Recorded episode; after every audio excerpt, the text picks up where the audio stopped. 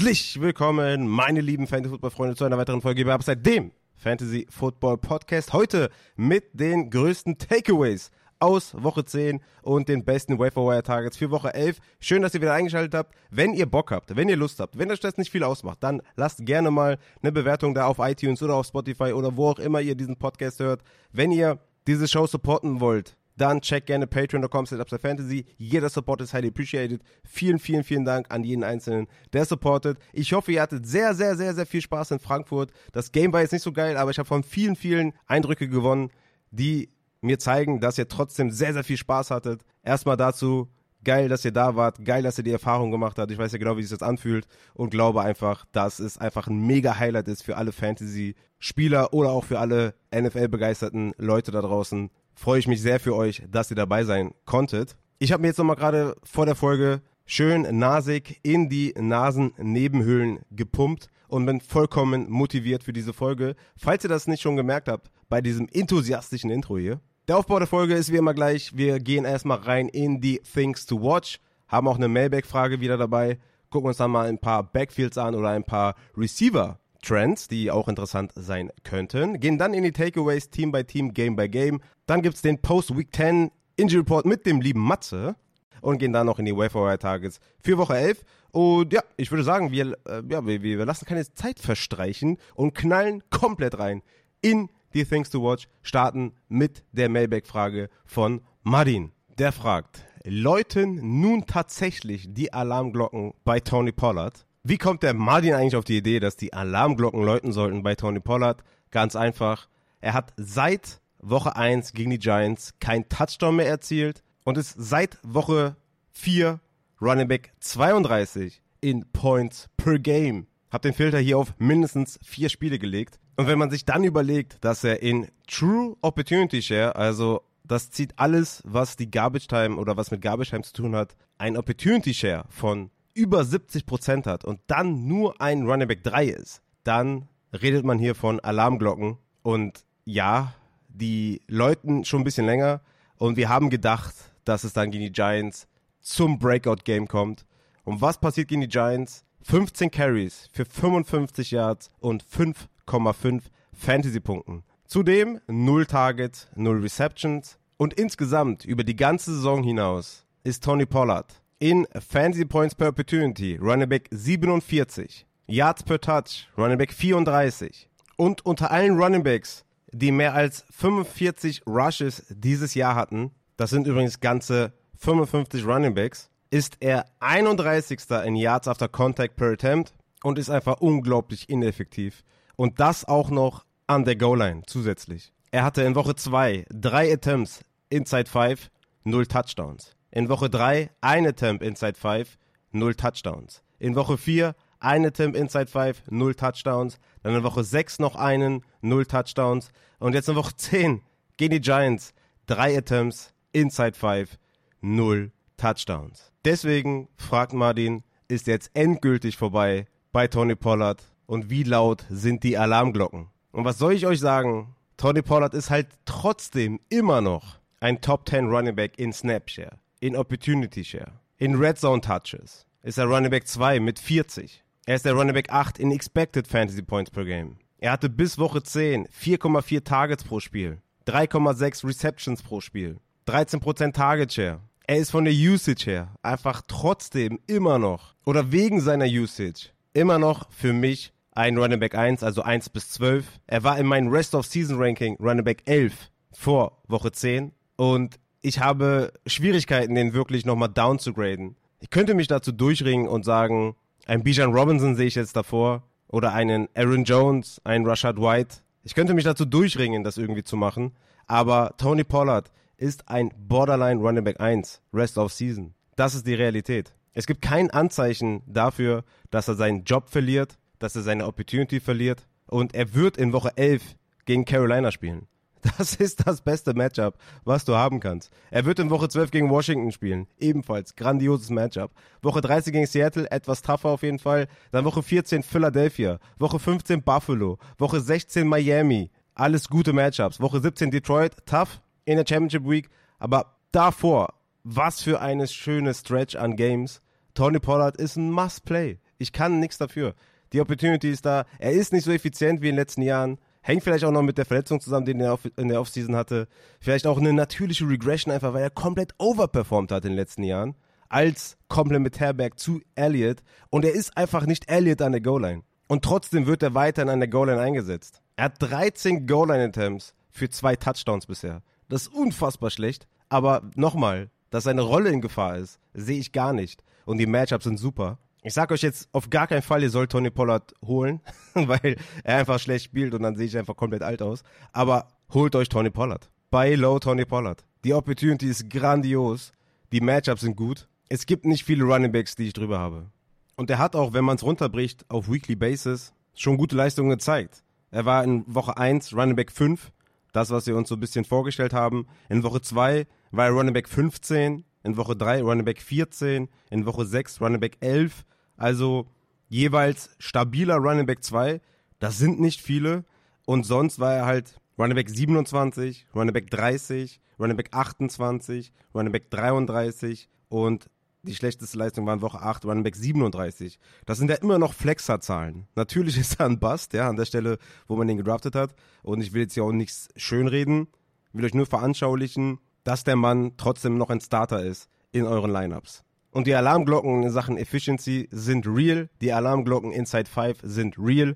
Trotzdem ist die Opportunity nicht in Gefahr. Und deswegen kann ich nur jeden dazu anhalten, nicht viel zu bezahlen vielleicht. Ja, ich habe zum Beispiel Raheem Mostert abgegeben, wo Achan jetzt zurückkommt oder Achan jetzt zurückkommt. Wo man auch drüber streiten kann, dass Achan oder dass Mostert mehr Punkte macht bis zum Ende dieser Fantasy-Season als Tony Pollard. Das ist also die Wette, also ich würde sogar sagen, dass Mossad mehr Punkte machen wird.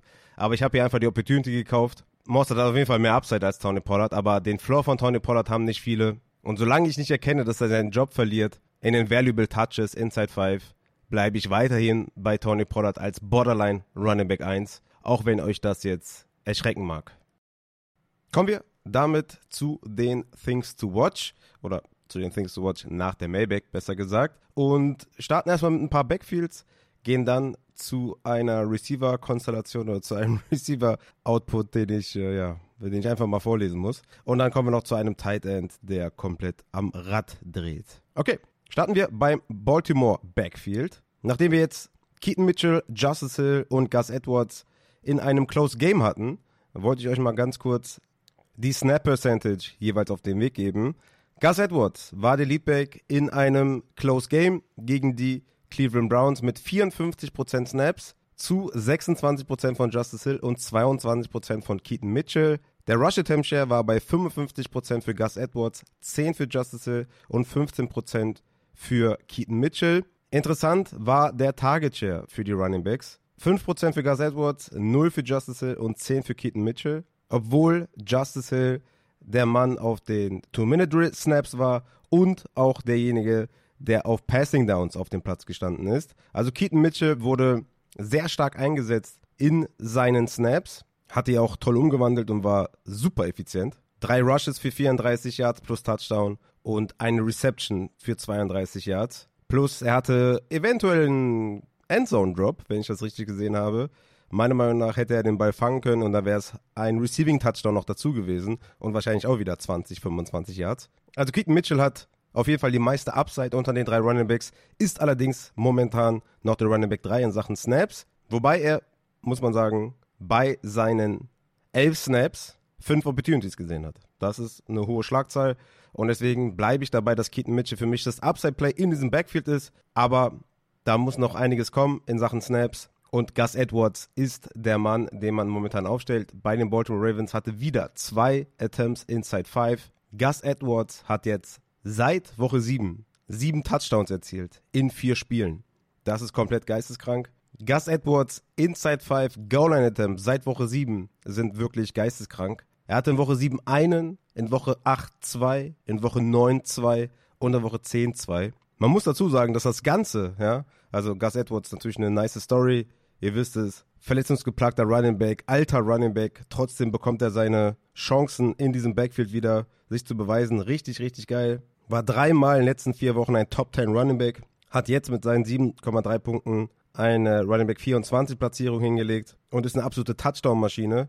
Aber das Ganze limitiert Lamar Jackson natürlich in seinem Spiel am Boden, gerade was die Touchdowns angeht. Und macht Lamar Jackson eher zu einem Floor-Play als zu einem Upside-Play, weil am Boden die Touchdowns einfach fehlen für Lamar Jackson. Die bekommt alle momentan Gus Edwards. Dennoch bleibe ich dabei, dass Gus Edwards für mich ein Sell-High-Kandidat ist, denn die Matchups nach der Bye-Week sind auf jeden Fall sehr schwer. Nach der Bye-Week in Woche 13 gibt es die Rams, die Jaguars, die 49ers und in der Championship Week dann Miami, die natürlich dann noch ein gutes Matchup sind, aber in den Playoffs hartes Schedule für Gus Edwards. Gehen wir rüber zum Cleveland Browns Backfield. Jeder, der die Rankings mit den Notes sieht, der hat sowieso schon einen großen Vorteil gegenüber anderen Personen, weil ich hier einfach super viele Notizen habe zu den ganzen Flexern. Und da habt ihr auch gesehen, dass Jerome Ford mein Running Back 19 war, trotz hartem Matchup, weil ein fitter Jerome Ford in Woche 9 klarer Liebbeck war mit 63% Snaps und 27 Opportunities, zudem 25% Target Share. Und der eine oder andere kam auf mich zu und hatte gesagt, okay, ist das nicht ein bisschen zu optimistisch bei Jerome Ford? Hast du nicht Angst, dass er seine Opportunities verliert an Kareem Hunt? Und da kommen wir jetzt an in Woche 10 und das möchte ich kurz mit euch unter die Lupe nehmen. Jerome Ford ist ja auch in meinem Rest of Season Ranking Running Back 21, wo auch einige gesagt haben, dass das etwas zu optimistisch ist. Aber jetzt haben wir zwei Wochen Sample Size mit einem fitten Jerome Ford in der Offense der Cleveland Browns. Und da sieht es so aus, dass er in beiden Spielen über 60% Snaps hatte. In Woche 9 63, in Woche 10 66% Snaps. Kareem Hunt mit 30 und 34%. Zudem hatte Jerome Ford in Woche 9 27 Opportunities, Kareem Hunt 15 und in Woche 10 18 Opportunities für Ford, 10 für Hunt. Der Target Share geht natürlich klar zurück, weil 25% Target Share ist nicht sustainable, das ist klar. Kareem Hunt allerdings auch ohne Target in diesem Spiel, war wahrscheinlich dann auch der Matchplan einfach nicht die Running Backs anzuwerfen, sondern andere Routen zu laufen. Unterm Strich bleibt Jerome Ford, ist der klare Leadback mit über 60% Snaps, über 50% Rush Attempt Share und insgesamt mit einem hohen Floor weiterhin in den Playoffs hatte er in Woche 16 und 17 die Houston Texans und die Jets, die gestern gegen Jacobs sehr, sehr schlecht aussahen. Also Jerome Ford, ein Kandidat auch in den Rest of Season Rankings Updates für eine bessere Platzierung bei den Running Backs. Kommen wir zu den New Orleans Saints und kommen zu Chris Olave, der in Woche 10 gegen die Minnesota Vikings ein Boomspiel hatte, so wie ich das auch vorhergesehen hatte, neun Targets, sechs Receptions für 94 Yards und den Touchdown. Also die Startempfehlung ist voll aufgegangen und ich bin super happy mit meiner Startempfehlung. Trotzdem hat das Ganze ein Geschmäckle, denn wir haben hier eine schöne Sample Size von Derek Carr an der Center und eine Sample Size mit James Winston an der Center und zwar beide 50-50. Beide haben, das, äh, haben die Hälfte des äh, Spiels absolviert und dadurch können wir eigentlich ganz gut sagen, wie was ausgesehen hat mit welchem Quarterback. Derek Carr mit 49% Snaps, James Winston mit 49% Snaps. Carr mit 18 Attempts, Winston mit 25 Attempts, war noch im Rückstand, deswegen auch klar, dass er nochmal mehr den Ball geworfen hat. Hier möchte ich dann nochmal kurz festhalten, was für einen Effekt das auf Chris Olave hatte. Mit Derek Carr bei 49% Snaps hatte Chris Olave ein Target, ein Catch für 15 Yards. Mit James Winston 49% Snaps hatte Chris Olave 8 Targets, 5 Catches, 79 Yards und den Touchdown. Chris Olaves Target Share mit Derek Carr lag bei 6%, mit James Winston bei 35%. Average Depth of Target, also der A-Dot, war bei Derek Carr 5,4 Yards, mit James Winston 15,2 Yards. Wie gesagt, beide Quarterbacks mit 49% Snaps. Was sagt uns das jetzt? Was ist jetzt hier die Aussage von mir? Die Aussage ist eigentlich, ich habe eine Höllenangst, Chris Olave weiter zu vertrauen mit Derek Carr. Das wäre ein ugly, ugly Game geworden, so denke ich zumindest, mit den restlichen 49 oder 50 Prozent Snaps von Derek Carr, weil er bis dato nur eine Reception hatte. Der A-Dot war bei 5,4 Yards. Derek Carrs Schulter soll wohl nicht schlimmer verletzt sein. Ich hatte den Injury Report mit Matze vorher aufgenommen, da war noch nicht ganz klar, was da Sache ist. Es ist immer noch ein bisschen die Hoffnung da, dass Derek Carr eventuell über die Bye Week hinaus ausfällt gegen Atlanta oder Detroit in Woche 12 und 13. Und aus Fantasy-Sicht für Chris Olave kann man sich das nur wünschen, dass Derek Carr ausfällt. Und meine Approach an euch, und ich habe ja in den letzten Wochen immer euch zu euch gesagt, holt euch Chris Olave, holt euch Chris Olave. Buy low, glaubt dran. Er hat den Target Share, er wird produzieren. Und er hat auch produziert. Er war gegen Chicago Wide Receiver 10, in Woche 9 und in Woche 10 gegen Minnesota Wide Receiver 9. Also, die Buy Low Empfehlung war super. Nur jetzt sage ich euch, versucht ihn zu verkaufen. Weil Derek Carr war schon mal verletzt, hat nicht gut performt, kommt eventuell aus der Bye Week raus, will unbedingt spielen und kotet eventuell rein. Die Möglichkeit gibt es auf jeden Fall. Es gibt eine Möglichkeit, in der Derek Carr in Woche 12 gegen Atlanta spielt, womöglich etwas angeschlagen und Chris Olave wird davon nicht profitieren. Es ist natürlich bei den Wide Receivers so eine große Frage. Ich hatte das auch schon mal retweetet auf Twitter, als jemand geschrieben hat, dass Hopkins nur ein Boom-Bust Wide Receiver 3-4 ist, hatte ich dann äh, geschrieben, dass so ziemlich jeder Wide Receiver aus der Top 12 ein Boom-Bust Wide Receiver 3-4 ist. Also ein Devonta Adams, ein T. Higgins, ein Mike Evans, DK Metcalf, Adam Thielen, Amari Cooper, Gail Wilson, Deontay Johnson, McLaurin. Das sind alles mehr oder weniger Wide Receiver 3 mit Boom Bust Upside. Nur man muss natürlich dann die Leute ranken und der eine landet dann halt auf der 20 und der andere halt auf der 33. Aber im, Prinzip haben die alle denselben Floor und alle dasselbe Boom Bust Makel, ja. Keiner von denen ist ein Superstar in Fantasy. Und ich glaube, dass Chris Olave jetzt mit der Performance gut zu verkaufen ist. Nicht um jeden Preis natürlich. Schaut, dass ihr einen ordentlichen Gegenwert bekommt, wie zum Beispiel eventuell ein Cooper Cup, der selbst auch in den letzten Wochen nicht gut produziert hat. Ja, in Woche 7 5,9, in Woche 8 4,1 und in Woche 9 5,8 Fantasy-Punkte. Matthew Stafford soll in Woche 11 spielen gegen Seattle. Ich glaube, dass Cooper Cup wieder ordentlich abliefern kann. Und so einen Deal würde ich mal forcieren. Oder ein Devonta Smith, der jetzt ohne Dallas Goddard spielt, die jetzt gerade in der Bye Week sind, die Philadelphia Eagles in Woche 11 gegen KC spielen. So einen Deal würde ich mal anvisieren. Also es sind auch jetzt nicht viele Wide Receiver, die ich über, äh, über Chris Olave hatte oder habe. Aber ich denke, es ist jetzt durchaus realistischer, einen Chris Olave gegen einen Cooper Cup oder Devonta Smith abzugeben, als vor der Performance, die er jetzt mit James Winston in 49% Snaps abgeliefert hat. Chris Olave wird in meinen Rest of Season Updates nicht viel sinken. Er wird weiterhin Top 20 Wide Receiver bleiben, auf jeden Fall. Nur, wie gesagt, wenn man jetzt die Chance vielleicht ergreifen kann, würde ich einen Devonta Smith oder Cooper Cup vorziehen. Als nächstes auf der Liste habe ich für euch einen Tight End, der komplett am Rad dreht und das ist Trey McBride von den Arizona Cardinals. Der hatte gegen die Atlanta Falcons 8 Receptions für 131 Yards, 7 First Downs und 40 Yards after Contact. 17 Fantasy-Punkte hat er erzielt, ohne Touchdown. Und hier ist wirklich ein Superstar in the making mit einem hervorragenden Playoff-Schedule. Ihr solltet euch auf jeden Fall Trey McBride holen. Der hat nämlich in den letzten drei Spielen ohne Zach Ertz einen Target-Share von 39%, 25% und 29%. Ein Target per Route Run Wert von 32% und 27%. Liegt damit einzig und allein hinter Travis Kelsey in Targets per Route Run, seitdem Zach Ertz down ist. Und ich habe eine ganz äh, coole Stat gesehen, die war von Ian Harrods von der PFF. Der hat geschrieben, Tight Ends seit 2011 mit einem Target Share von mindestens 25% und noch ein wichtiger Zusatz, mindestens 20 Routen pro Spiel. Das ist sehr, sehr wichtig, weil sonst wird das hier eine Chick Okonkwo-Stat, die zu nichts führt. Das hat sich ja in der Offseason weit und breit erklärt, warum Chick Okonkwo weit weg von einem Elite-Tight End ist und warum diese Sample-Size von Chick Okonkwo nicht darauf schließen lässt, dass er der nächste Superstar ist. Wie gesagt, 20 Routen pro Spiel, Tight Ends seit 2011 mit einem Target Share von über 25%. Haben wir Aaron Hernandez, Tight End Superstar, Darren Waller, ohne Verletzung auch Tight End Superstar. George Kittle, der Gabe Davis unter den Tight Ends, aber Tight End Superstar, weil damit bist du ja Top 5, wenn du so ein Upset hast. Delaney Walker, seines Zeichens auch ein absoluter Tight End Start. Jimmy Graham, Tight End Start. Jordan Reed, Tight End Start.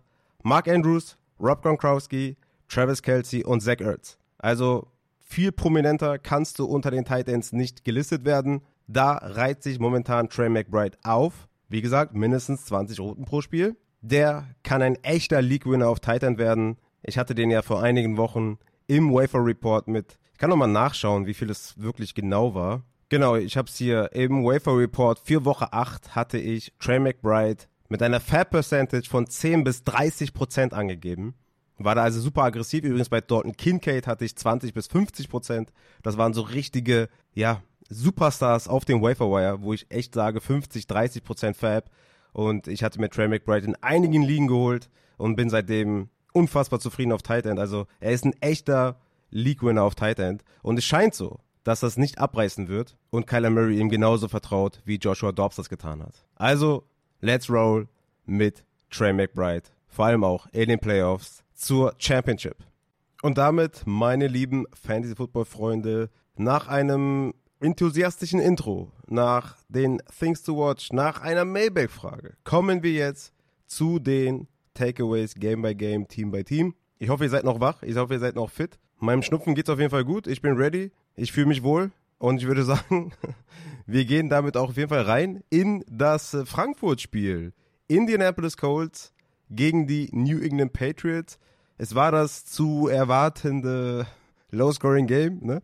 Wie gesagt, ähm, für alle, die dabei waren, trotzdem wahrscheinlich ein mega Ereignis und ich wäre auch gerne dabei gewesen, ehrlich gesagt. Ich konnte halt dann am Ende auch nicht, weil wir noch das ein oder andere Tierschutzprojekt hatten und ja, das hat einfach nicht gepasst. Aber ich bin mir sicher, ihr hattet Spaß und ja. Aber gut, wir müssen in das Spiel jetzt rein, ob wir wollen oder nicht, weil es war äh, kotig. Aber 10 zu 6 für die Colts ging das Spiel aus. Wir starten noch bei den Colts. Gardner Minshew mit 28 Pass Attempts, 194 Yards, eine Interception hat er leider geworfen und ist leider auch in den letzten Wochen nicht wirklich Fantasy streamable. Hat seit Woche 7 zweimal unter 10 Punkten erzielt, einmal 15 Punkte.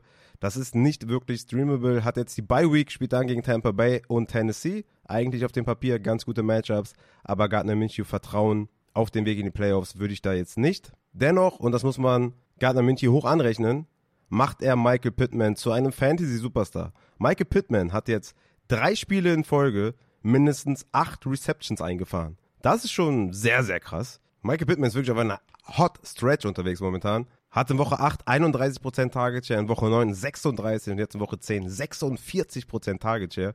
Wirklich sehr, sehr krass und wirklich Props auch für Michael Pittman. Ich hatte es auch in der ganzen Offseason.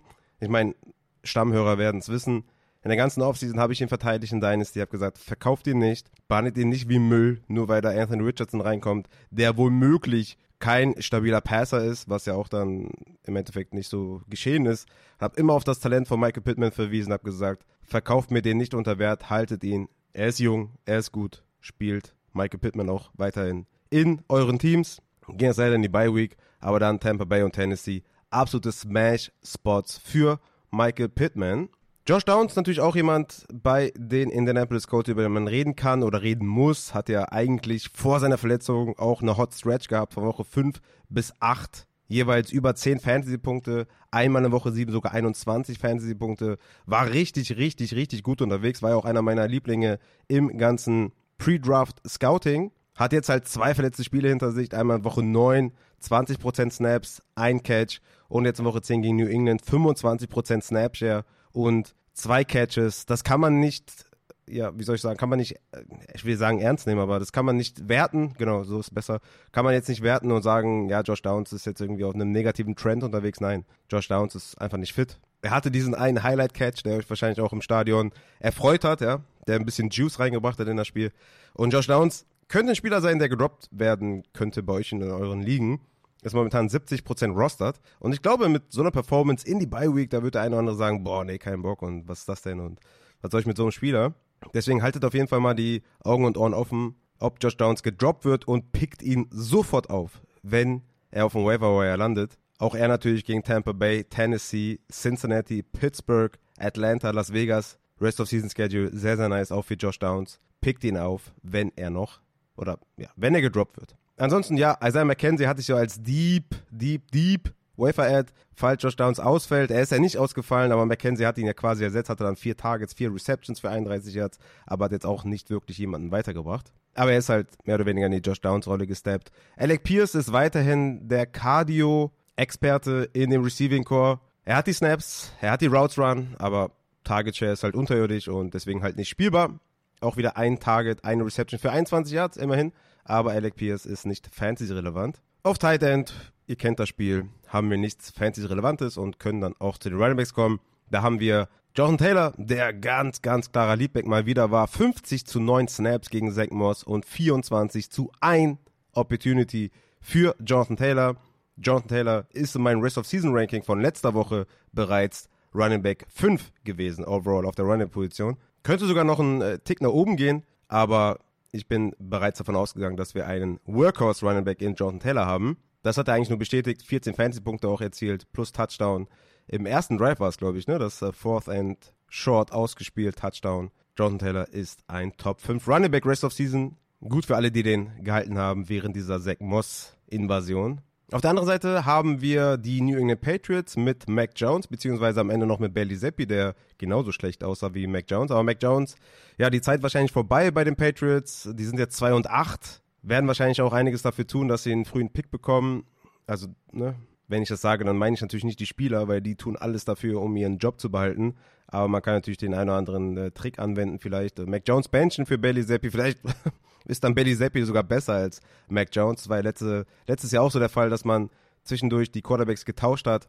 Aber die Offense ist einfach komplett Trash und ja, man hilft Mac Jones einfach auch nicht mit dem ganzen Playdesign und so weiter und so fort. Ich war in der Offseason sehr, sehr skeptisch bei den Patriots und ja, es ist im Endeffekt auch so gekommen, dass diese Offense nicht wirklich fantasy-relevant ist. Haben natürlich auch einige Ausfälle auf Wide Receiver, darf man auch nicht vergessen. Diese Tight End-Konstellation mit Gesicki und Henry hat eh keinen Sinn gemacht und beide sind nicht fantasy-relevant. Der einzige Receiver, der relevant ist, ist Demario Douglas, der nach Juju Smith-Schuster die meisten Snaps hatte und die meisten Routen gelaufen ist. Nach Juju Smith-Schuster überraschenderweise war Juju der Mann mit den meisten Snaps und meisten Routes Run, nachdem er in der Vorwoche noch einen extrem hohen Target per Route Run Wert hatte. Wenig Snaps, hohe Target Share gehabt, Juju. Und jetzt kommt er mit den meisten Snaps und meisten Routes Run und hat nur ein Target gesehen. Macht auch irgendwie keinen Sinn. Oder eben doch, wenn man New England Patriots Offensive Coordinator ist. Aber Demario Douglas ist der Mann, den man aufstellen muss bei den Patriots. Hat jetzt seit Woche 7 folgenden Target Share.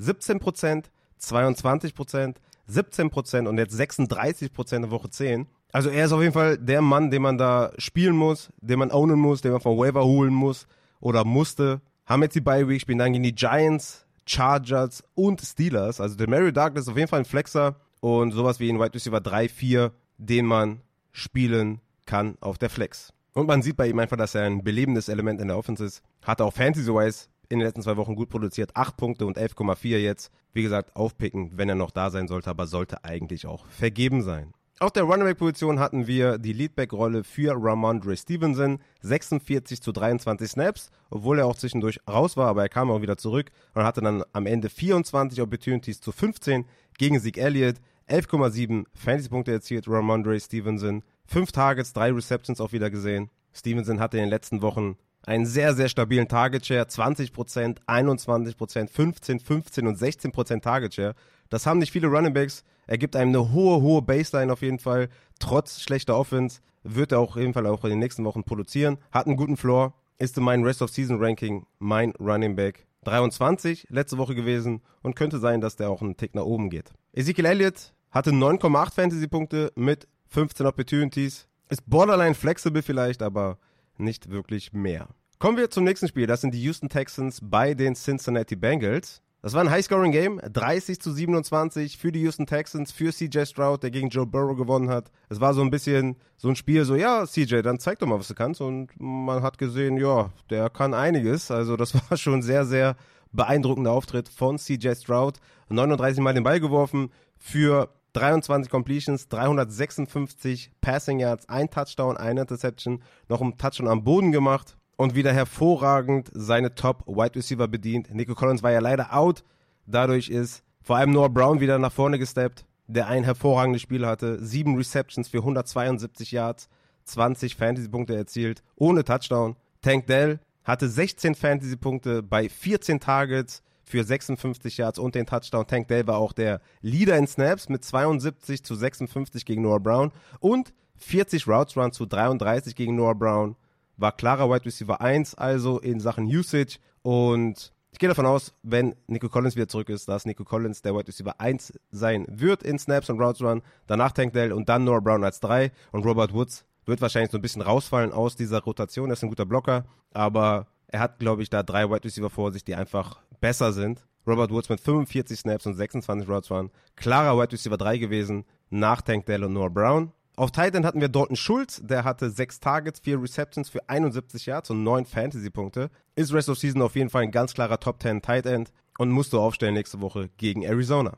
Auf Running Back hatten wir die Singletary Show, nachdem Singletary letzte Woche mit 15 Opportunities ganze 26 Total Yards hatte, kommt er raus gegen Cincinnati und die Texans denken sich, boah, das war letzte Woche so geil mit Singletary. Dem geben wir alle Touches im Backfield, hatte 100% Rush Attempt Share, also hatte 30 Attempts für 150 Yards und Touchdown. Zudem noch zwei Targets, eine Reception für 11 Yards. Also er war das komplette Backfield der Houston Texans. Da kommt womöglich Damien Pierce in Woche 11 zurück. Und da wird es dann ganz spannend zu sehen, wie dieses Backfield sich verteilt. Ich gehe wirklich stark davon aus, dass es ein 50-50-Split wird mit Damien Pierce und Devin Singletary.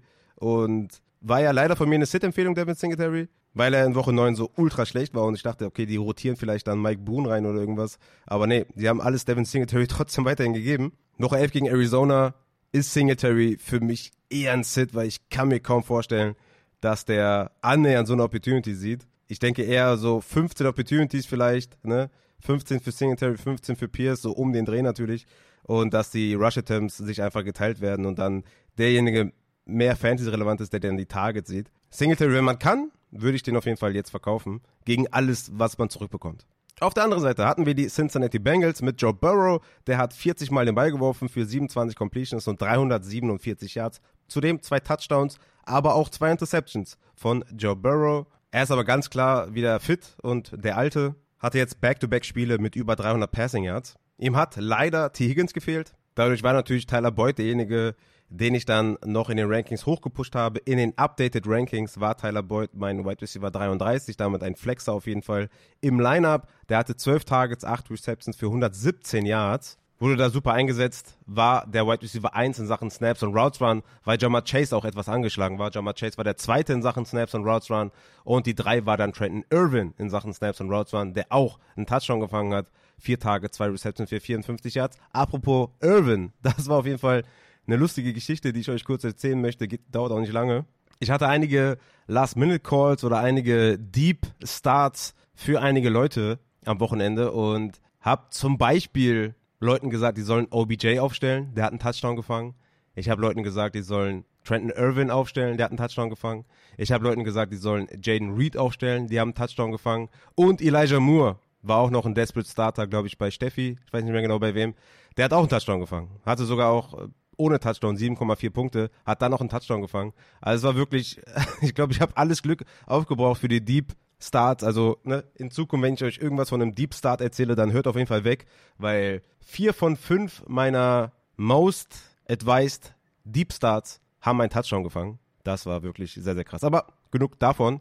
Wollte ich euch nur mal kurz erzählen. Das ist auch ein blindes Huhn und so, ihr wisst schon.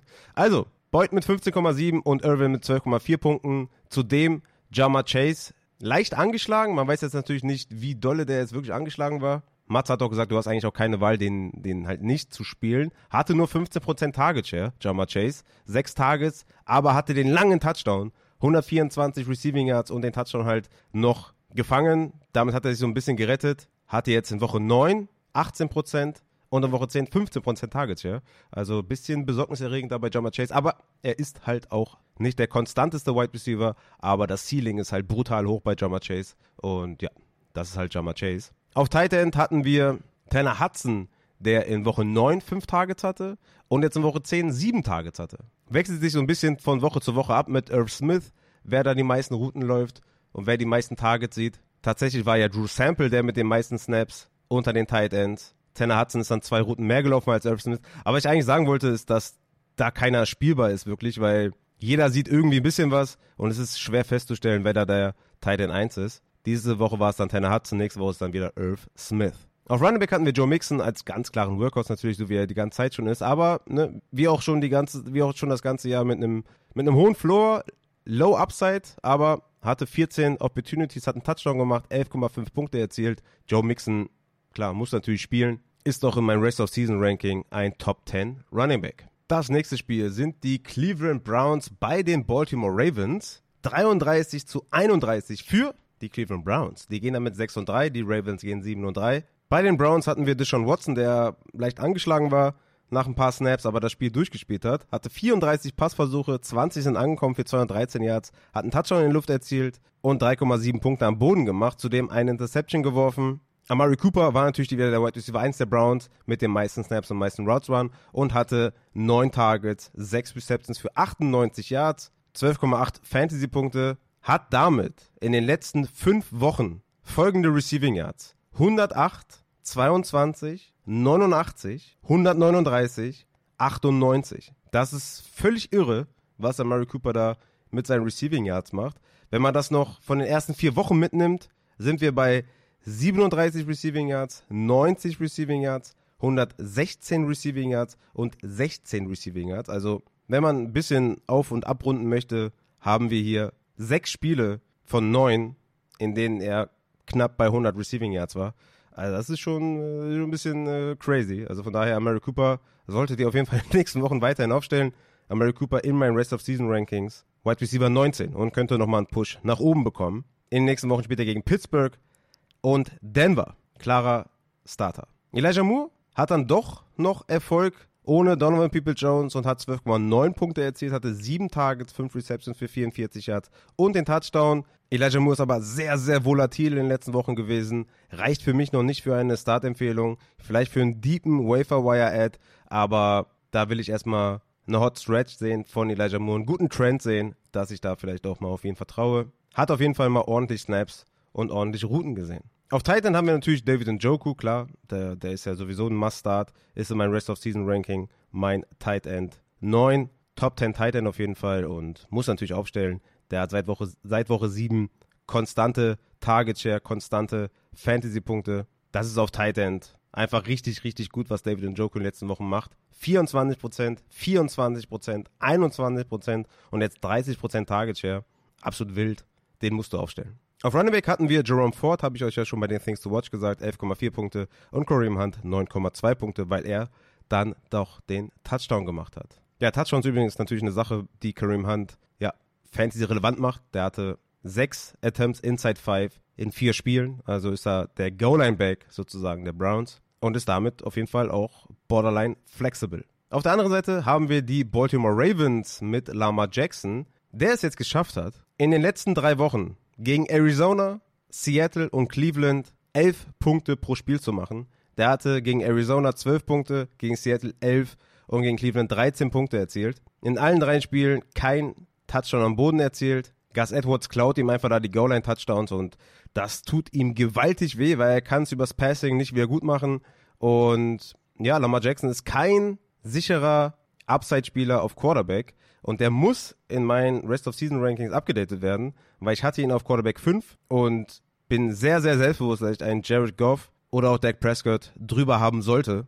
Deswegen Lamar Jackson jemand, der in den Updated Rest-of-Season-Rankings auf jeden Fall downgegradet wird. Auf der Wide Receiver Position hatten wir Zay Flowers weiterhin als Wide Receiver 1 in Sachen Snaps und Routes Run, auch in Sachen Targets. Er hatte 6 Targets, 5 Receptions für 73 Yards. Mal wieder ein besseres Spiel von Zay Flowers. Ist ja in den letzten zwei Wochen daran gescheitert, über 20 Receiving Yards zu fangen. In Woche 8 gegen Arizona 19 Receiving Yards, in Woche 9 gegen Seattle 11 Receiving Yards.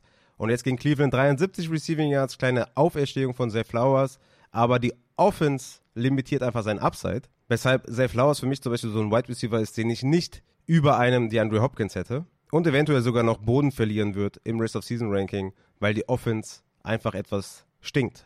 Oder Beckham hatte den Touchdown für 40 Yards. Das war auch sein einziger Catch. Ist nicht spielbar in meinen Augen. Rashad Bateman hatte vier Targets, zwei Receptions. Hatte einen ganz guten Trend in den letzten Wochen, aber sieht zu wenig Targets, um wirklich aufgestellt werden zu können. Ansonsten Bateman, der Wide Receiver 2 in Sachen Snaps und Routes Run, aber zu wenig Target Share, um den selbstbewusst zu spielen. Mark Andrews hatte ein kleines Ei mit 5,4 Punkten, aber ist natürlich Top 3 Tight End Rest of Season. Klare, äh, klare Sache. Die Running Back Situation hatte ich euch bei den Things to Watch auch schon erklärt. Gus Edwards mit 9,3 Punkten, Keaton Mitchell mit 13 bei nur 5 Opportunities. Also der hat wirklich in seinen Opportunities geballt. Aber es ist Gus Edwards Backfield. Das nächste Spiel sind die San Francisco 49ers bei den Jacksonville Jaguars. Das war eine Machtdemonstration von den Niners, nachdem sie, glaube ich, drei Spiele in Folge verloren haben.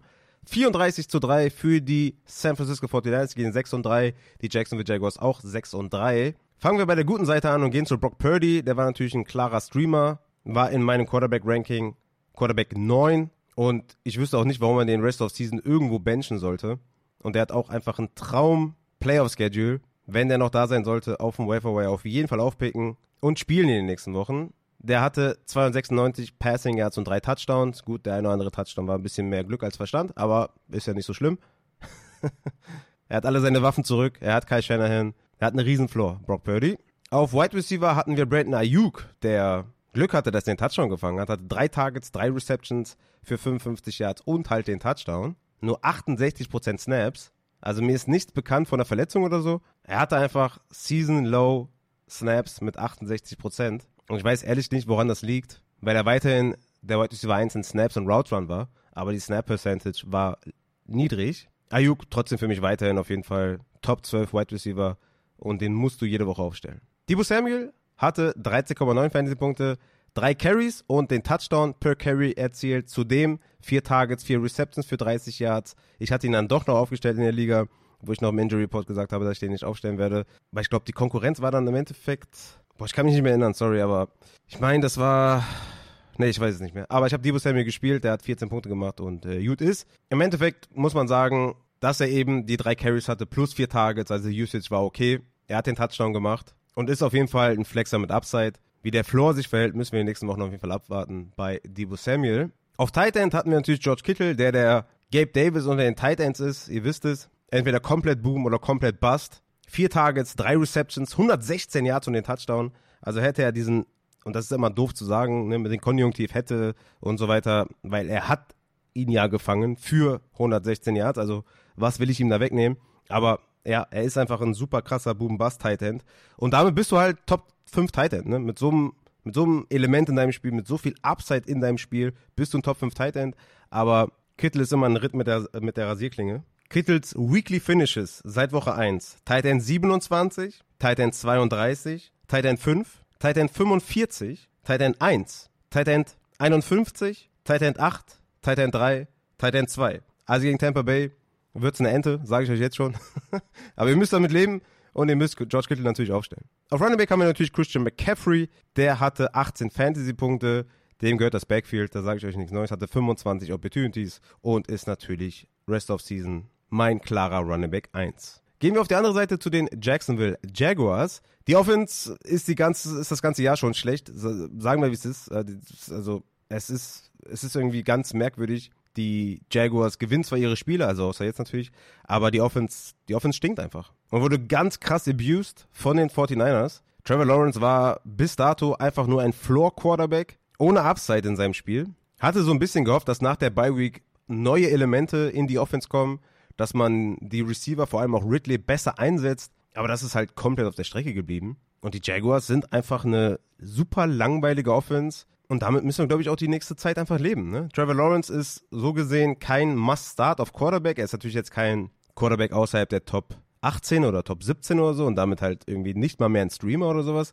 Aber ich wüsste jetzt nicht, warum ich Brock Purdy, Kyler Murray, Joshua Dobbs, Sam Howell, CJ Stroud nicht über Trevor Lawrence haben sollte. Und Trevor Lawrence wird auf jeden Fall in den Rest of Season Rankings ein ordentliches Downgrade bekommen. Hat 29 Mal den Ball geworfen, 17 Completions für 185 Yards, zwei Interceptions geworfen und ein Fumble for Loss gehabt, hatte 2,1 Fantasy-Punkte. Sein Nummer 1 Receiver in Sachen Snaps war Cam Ridley mit 52 zu 51 gegen Kirk und Sachen Routes hatte sowohl Kirk als auch Ridley 36. Die Targets waren aber ganz anders. Kirk mit 11, 6 Receptions, 104 Yards, hatte noch den ärgerlichen Fumble for Lost, aber 11,4 Fantasy-Punkte bei 104 Receiving Yards und Kevin Ridley war wieder mal sehr eingeschränkt in seinen, in seinen Routenkonzepten. Ne? Also es ist halt super langweilig. Er läuft die Routen, er hat die Snaps auf jeden Fall, alles cool. Hatte auch in den Wochen zuvor einen guten Target Share mit 24%, 29%, 15, 32%, jetzt 10% Target Share, drei Targets, zwei Receptions. War ein geiles Matchup eigentlich gegen San Francisco. Aber die Offense ist einfach super langweilig. Kevin Ridley bekommt Routen wie so ein Possession Wide Receiver, wie so ein Donovan People Jones oder so. Keine Routenkonzepte in die Mitte, keine kurzen Slants, alles nur Go Routes, alles langweiliger Schrott und ja, demzufolge ist Kevin Ridley einfach nicht fantasy-relevant und einfach extrem boom-bust-lastig. In Woche 11 kommt Tennessee nach Jacksonville und da ist er einfach ja, ich, ich kann ihn nicht als Top 36 Wide Receiver ranken. Er ist außerhalb der Top 36 wahrscheinlich und einfach dann nur ein Boom-Bust-Spieler, ähnlich wie ein Gabe Davis oder so. Mehr kann ich Kevin Ridley nicht geben und Gabe Davis spielt bei den Buffalo Bills mit Josh Allen. Ja, demzufolge muss ich Gabe Davis über Kevin Ridley ranken und das ist eigentlich nichts, was ich tun möchte, aber die Offense stinkt einfach. Zudem kommt Zay Jones wahrscheinlich zurück und dann müssen wir sowieso mal schauen, wie die Offensive oder wie die Wide Receiver Situation sich dann darstellt. Evan Ingram auf Tight End hatte das erste Coach-Spiel tatsächlich. Gut, man kann Woche 5 noch mit reinnehmen, da hat er auch nur 5 Punkte. Aber jetzt drei Punkte nur erzielt. Sieben Targets, vier Receptions für 12 Yards. Aber ey, come on, die ganze Offense war stinkig und äh, Evan Ingram ist auf jeden Fall Rest of Season für mich ein Top 10 Tight End. Auf Running Back hatten wir Travis Etienne, der hatte 35 zu 12 Snaps gegen Ernest Johnson und 35 zu 10 gegen Tank Bixby, hatte 13 Opportunities zu 5 gegen die Ernest und 4 gegen Tank Bixby, hat einiges natürlich auch in der Garbage Time verloren. Er ist weiterhin für mich ein Top 5 Running Back, Travis Etienne, wird Bouncebacken in den nächsten Wochen und ja, wenn hier ein Buy-Low-Fenster offen ist, dann schlagt auf jeden Fall zu. Ist, glaube ich, sehr unrealistisch jetzt wegen einer schlechten Performance. Ne? Hatte zuvor die Wochen seit Woche 5 34 Punkte, 21, 21, 24. Also da werden jetzt Owner nicht sagen, wegen einer Performance, dass man ihn jetzt verkauft, aber ja, Travis Etienne weiterhin für mich Top 5 Running Back Rest of Season. Damit können wir zum nächsten Spiel kommen und das sind die New Orleans Saints bei den Minnesota Vikings. Die Vikings gewinnen mit Joshua Dobbs 27 zu 19, gehen damit 6 und 4. Das ist wirklich Wahnsinn. Also wer hätte vor der Saison gedacht, dass Joshua Dobbs in die Playoffs kommt, geschweige denn dann mit den Minnesota Vikings eventuell in die Playoffs kommt. Also das ist einfach nur brutal Wahnsinn und richtig, richtig geil einfach nur. Also richtig, richtig geil. Joshua Dobbs ballt einfach. Er kann nicht aufhören. Er kann noch nicht aufhören zu ballen. Das ist einfach total krank. Joshua Dobbs hatte 34 Pass-Attempts, 23 in Ankommen für 268 Yards plus Touchdown und er hatte mal wieder Yards am Boden und zwar 8 Rushing Attempts für 44 Yards und Touchdown.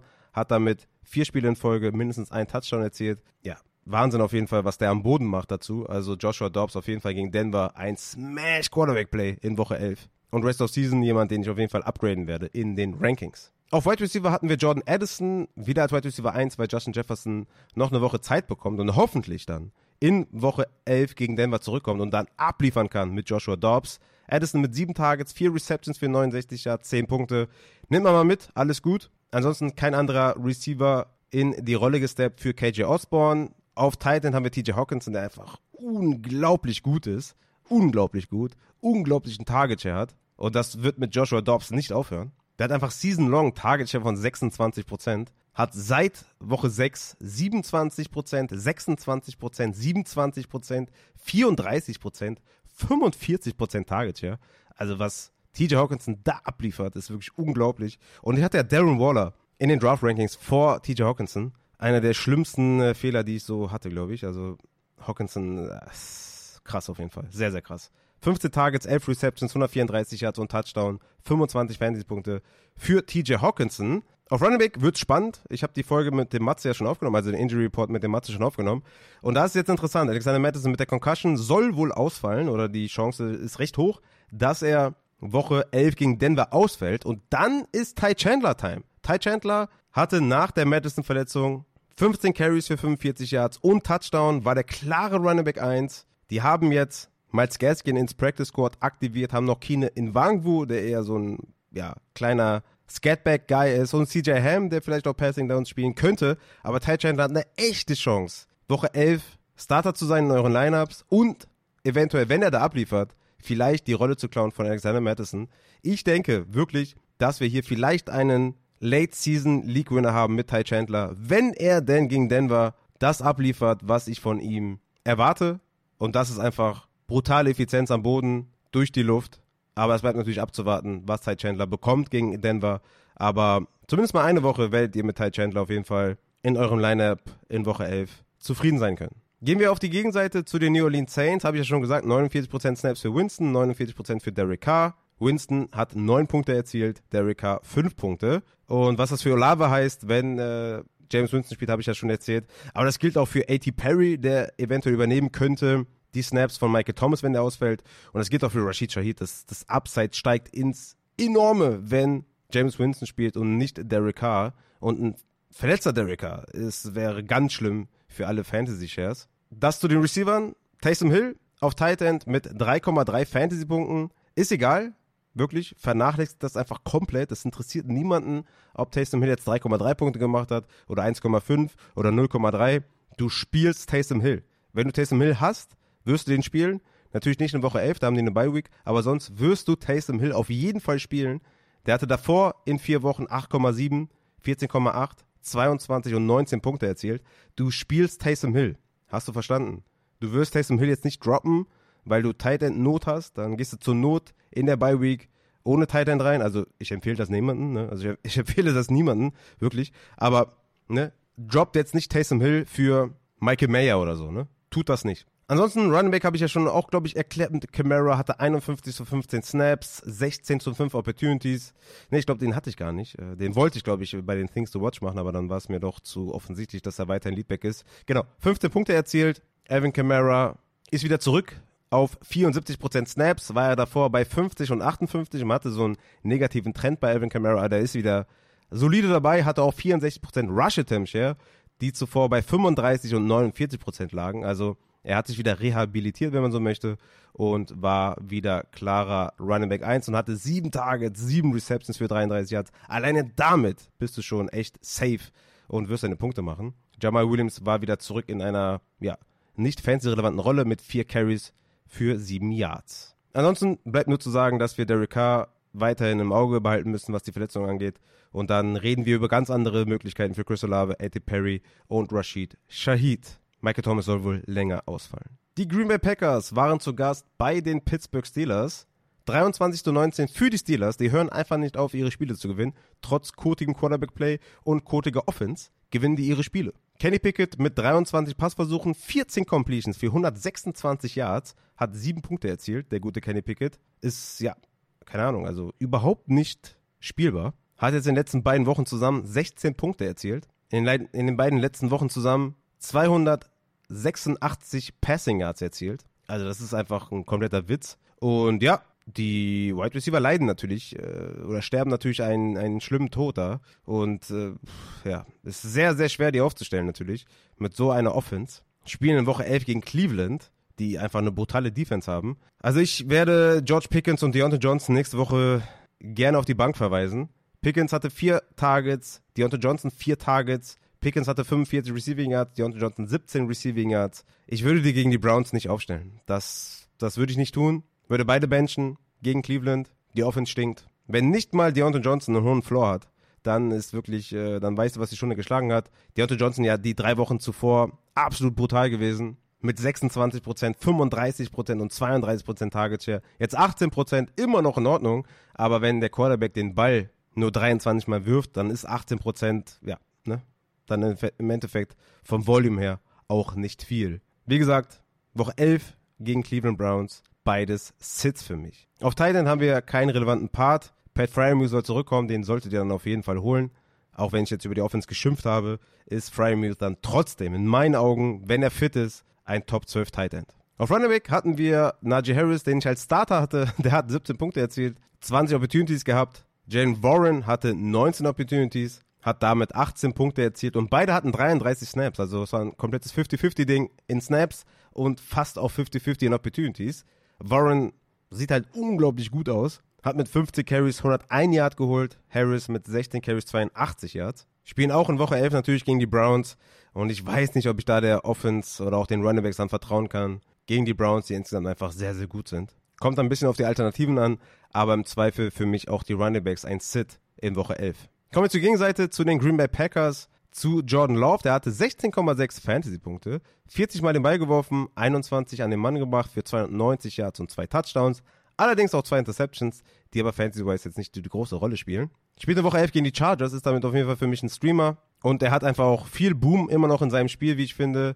Die höchste Passing Yards in der Saison erzielt mit 290. Hat fitte Spieler um sich herum endlich mit Aaron Jones und Christian Watson. Natürlich verpasst er ist, die Fantasy-Spieler oder die Fantasy-Wide Receiver relevant zu machen. Jaden Reed war natürlich krass mit 5 Receptions für 84 Yards und Touchdown, 16 Punkte. Allerdings Romeo Daubs mit 5 Targets, Jaden Reed 5 Targets, Wicks mit 4 Targets, Christian Watson mit 7 Targets, 2 Receptions für 23 Yards. Also Christian Watson kannst du fast gar nicht aufstellen. Und dann kommen halt die Chargers, wo du denkst, boah, da ist Boom drin. Aber wenn ich mir die Zahlen anschaue, seit Woche 7, seit der Bye Week von Christian Watson, dann sind das 4,2 Punkte, 4,8 Punkte, 4,2 Punkte und 3,3 Punkte. Ist natürlich sehr, sehr schwer gegen, den, gegen die Chargers Christian Watson aufzustellen. Ist für mich only Boom Bust. Ist wirklich nur, wenn du wirklich, äh, keine Ahnung, Bye Week geplagt bist, verletzungsgeplagt bist oder so, kannst du Watson mal reinhauen. Aber das ist so inkonstant, schwer Christian Watson aufzustellen. Aber gegen die Chargers, einer aus der zweiten Reihe vielleicht. Ansonsten, wie gesagt, habe ich ja gerade versucht zu sagen, dass alle sich so gegenseitig die Targets klauen. Romeo Dobbs hatte die meisten Snaps und meisten Routes Run. Zweiter war Christian Watson in Routes Run und Snaps. Und ja, es ist einfach super schwer, da jemand fansrelevant zu machen. Auf Titan hatten wir Luke Musgrave mit 64 Receiving Yards. Deswegen hatte der 7,4 Punkte in Half PPR. Hat jetzt Back-to-Back -back vier Targets gesehen. Ist ein Borderline-Streamer auf Titan, wie die letzten Wochen ja auch schon. Auf Running Back hatten wir AJ Dillon und Aaron Jones mal wieder. Aaron Jones mit 38 zu 34 Snaps und auch mit 18 zu 11 Opportunities. Also er bleibt der Running Back 1 der Green Bay Packers und ist in meinem Rest of Season Ranking ein Top 20 Running Back und wird auch da jetzt nicht downgraded. Genau gesagt Running Back 17 in meinem Rest of Season Ranking und gegen die Chargers in Woche 11 ein Must Start. Gehen wir rüber zum nächsten Spiel und das sind die Tennessee Titans bei den Tampa Bay Buccaneers. 20 zu 6 für die Tampa Bay Buccaneers. Die gehen 4 und 5, die Titans gehen 3 und 6. Baker Mayfield war der zu erwartende Streamer. Ich hatte ihn ja in meinem Ranking als Quarterback 16 und damit als Streamer 18 Punkte erzielt, 29 Mal den Ball geworfen, 18 Completions für 278 Yards und zwei Touchdowns plus Interception. Hat Mike Evans wahnsinnig gefüttert. Mike Evans hatte ja einen Dropped Catch in der Endzone, hat aber danach den Fehler wieder gut gemacht und dann noch ein ja, ein Touchdown erzielt, wo der Wille auf jeden Fall der Weg war. Also Mike Evans mit 10 Targets, 6 Receptions für 143 Yards und Touchdown. Richtig geil. Auch Chris Godwin, solide gewesen mit 8 Fantasy-Punkten, mit 54 Receiving Yards und 6 Targets. Kate Otten auf Tight End leider enttäuschend mit nur 10 Receiving Yards, nachdem er in den Vorwochen einen guten Target Share hatte, dann sogar in Woche 9 7 Receiving Yards hatte.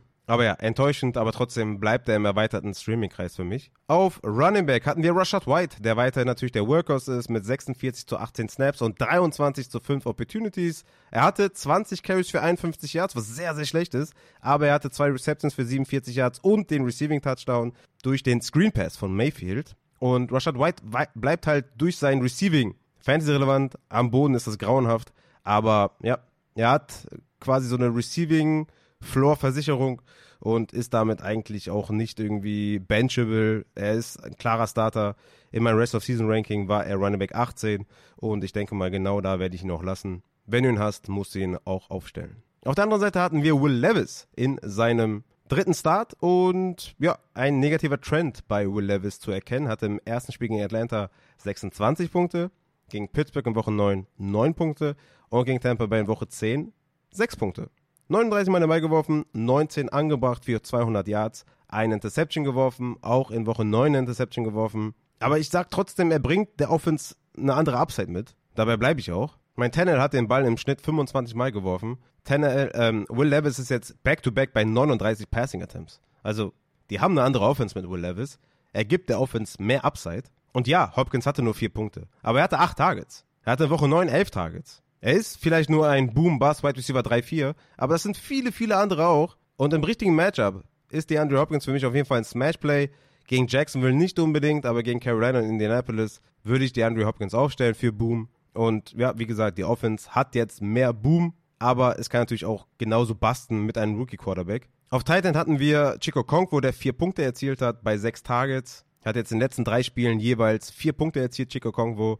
Ist halt überhaupt nicht streamable und nicht spielbar, das wisst ihr schon.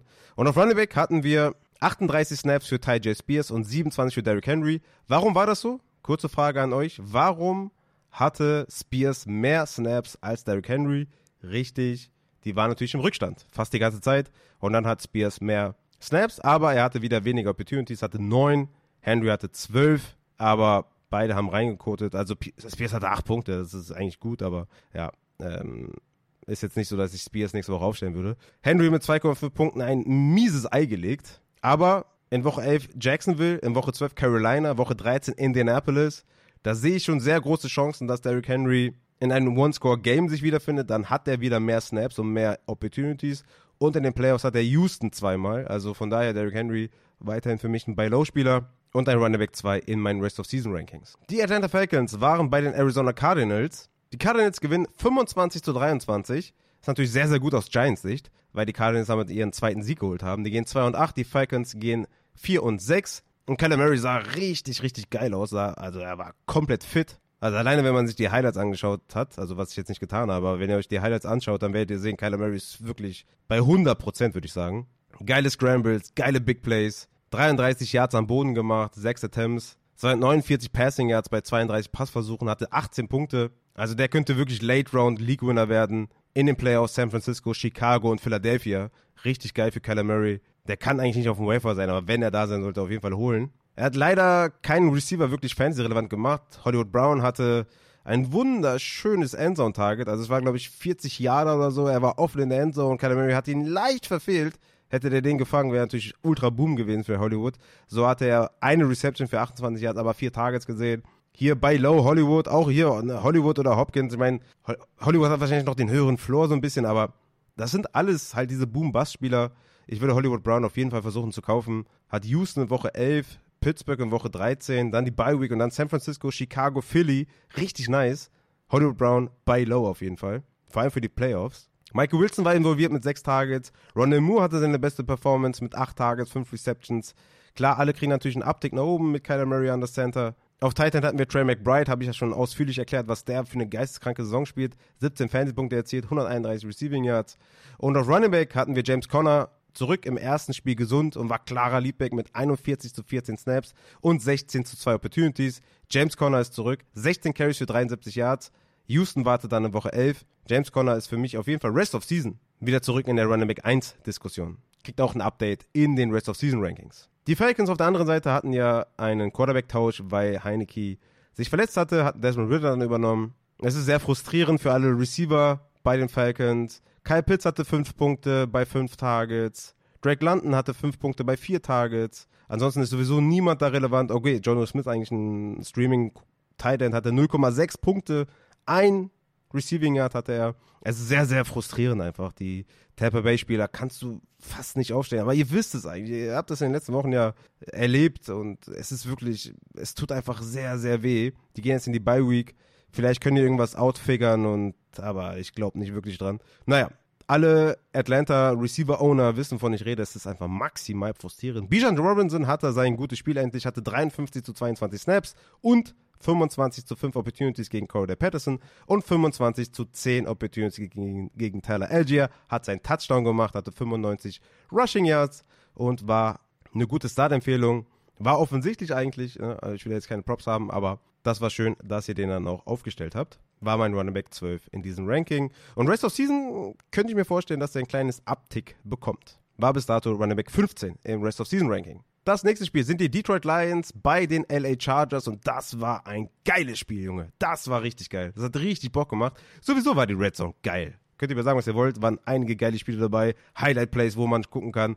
Und hier 41 zu 38 für die Lions. Die gehen 7 und 2 und die Chargers gehen 4 und 5, obwohl sie eigentlich richtig geil mitgespielt haben. Aber die Lions am Ende da mit dem Gutsy Call auch ne, vom Coach und OC und Coach passt perfekt zusammen bei den Lions. Richtig geiles Team. Also ja, hat einfach mega Spaß gemacht, das Spiel zu schauen. Jared Goff war natürlich gewohnt stark, 21 Fantasy-Punkte erzielt, 333 Passing Yards, zwei Touchdowns geworfen. Amon Russell Brown mit 27 Punkten, 156 Receiving Yards. Laporta mit 6 Punkten bei 5 Targets. Den würde ich auch weiterhin aufstellen. Ist ganz klarer Top 7 Titan Rest of Season. Und auf Running Back haben wir echt was Krasses erlebt. Und zwar, Jamir Gibbs hatte 38 Snaps, Dale Montgomery 25 Snaps. Jamir Gibbs hatte 19 Opportunities, Montgomery 12. Zudem muss man sagen, was richtig krass ist, dass Jamir Gibbs 4 zu 3 Goal-Line-Snaps hatte gegen Montgomery. Das hatte man wirklich nicht kommen sehen. Man kann sagen, dass die beiden sich eigentlich Snap, ähm, Drive für Drive abgewechselt haben. Jamie Gibbs und Montgomery, das hat Hayden Wings auf Twitter ganz cool in so einer Chart gezeigt, dass das mehr oder weniger Drive für Drive gewechselt wurde. Aber halt krass, dass Jamie Gibbs die vier Goal-Line-Snaps hatte und Montgomery drei. Und Jamie Gibbs hat ja zwei Touchdowns auch erzielt. Montgomery hatte dann auch einen langen Touchdown. Hat sich gedacht, ey, ihr gebt mir die kurzen Dinger nicht, dann mache ich halt einen langen Touchdown-Run.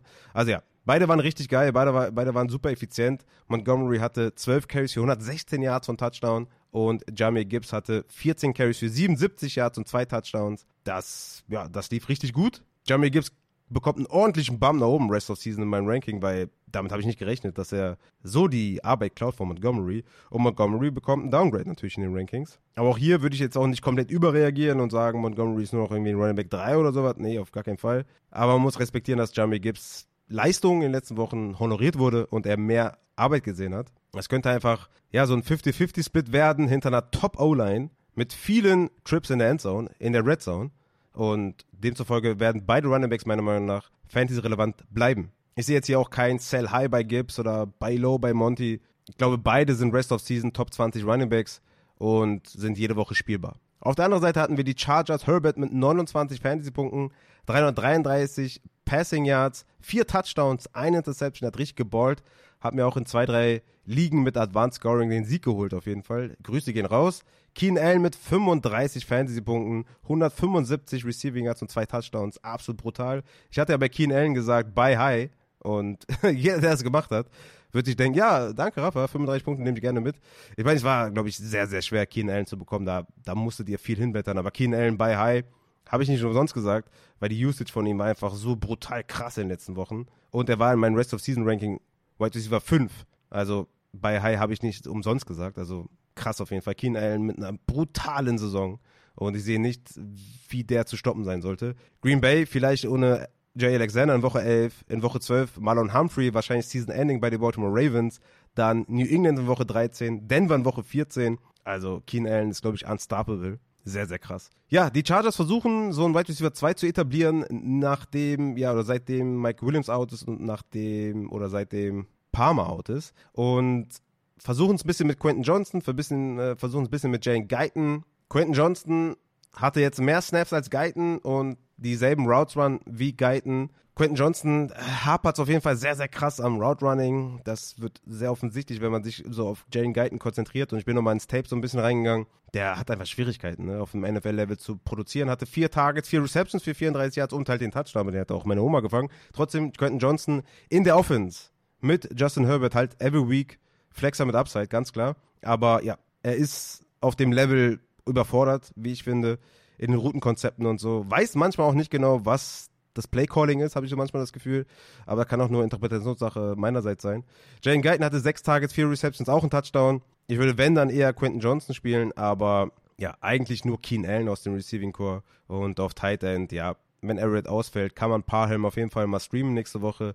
Und auf Running Back hatten wir Eckler mit 20 Fantasy-Punkten. Der ist ja eh ein Start und da braucht man gar nicht viel weiter zu reden. Kommen wir zu den Giants bei den Cowboys. 49 zu 17 für die Cowboys, die gehen 6 und 3. Und die Giants gehen 2 und 8, was natürlich sehr erfreulich ist, aus Giants Sicht.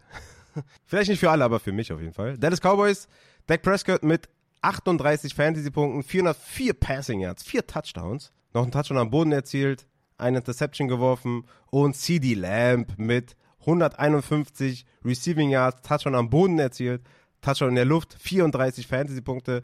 Damit haben wir jetzt CD Lamb, Noah Brown und Amari Cooper. Der, oder alle drei waren ja mal bei den Dallas Cowboys. Ich glaube 2018, kann das sein? Haben alle jeweils über 100 Receiving Yards gefangen in Woche 11 und äh, ja, in Woche 10. Und man sieht so ein bisschen, das war ein krankes Receiving Core damals für die Dallas Cowboys mit CD Lamb, Amari Cooper und Noah Brown. Aber das nur am Rande. Brandon Cooks hat auch davon profitiert, dass äh, Dak Prescott komplett ausgerastet ist. Hatte 10 Tages, 9 Receptions für 173 Yards und Touchdown, 28 Fantasy-Punkte. Hat keiner aufgestellt leider, aber könnte ein Wafer-Ad sein. Michael Gallup mit 2 Receptions für 70 Yards und auch dem Touchdown, der richtig geil war auch. Aber ja, zu geringe Target Share kannst du nicht aufstellen. Jane Talbot bleibt weiterhin der Wide Receiver 2 in Sachen Snaps und in Sachen Routes Run, aber hat nur 5 Targets gesehen kannst du auch nicht wirklich spielen.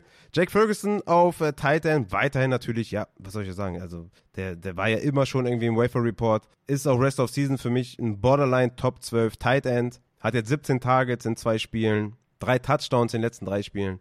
Ja, den spielst du auf jeden Fall auf Tight End, wenn du den denn hast. Auf Running Back, Tony Pollard habe ich auseinandergenommen. None Garbage Time weiterhin absoluter Workhorse und ein Buy Low, es tut mir leid.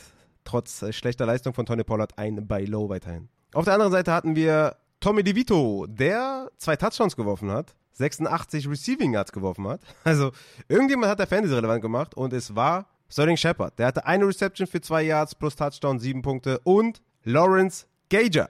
Eine Reception für 10 Yards und Touchdown, acht Punkte auf Tight End. Ja, congrats auf jeden Fall. Richtig geil.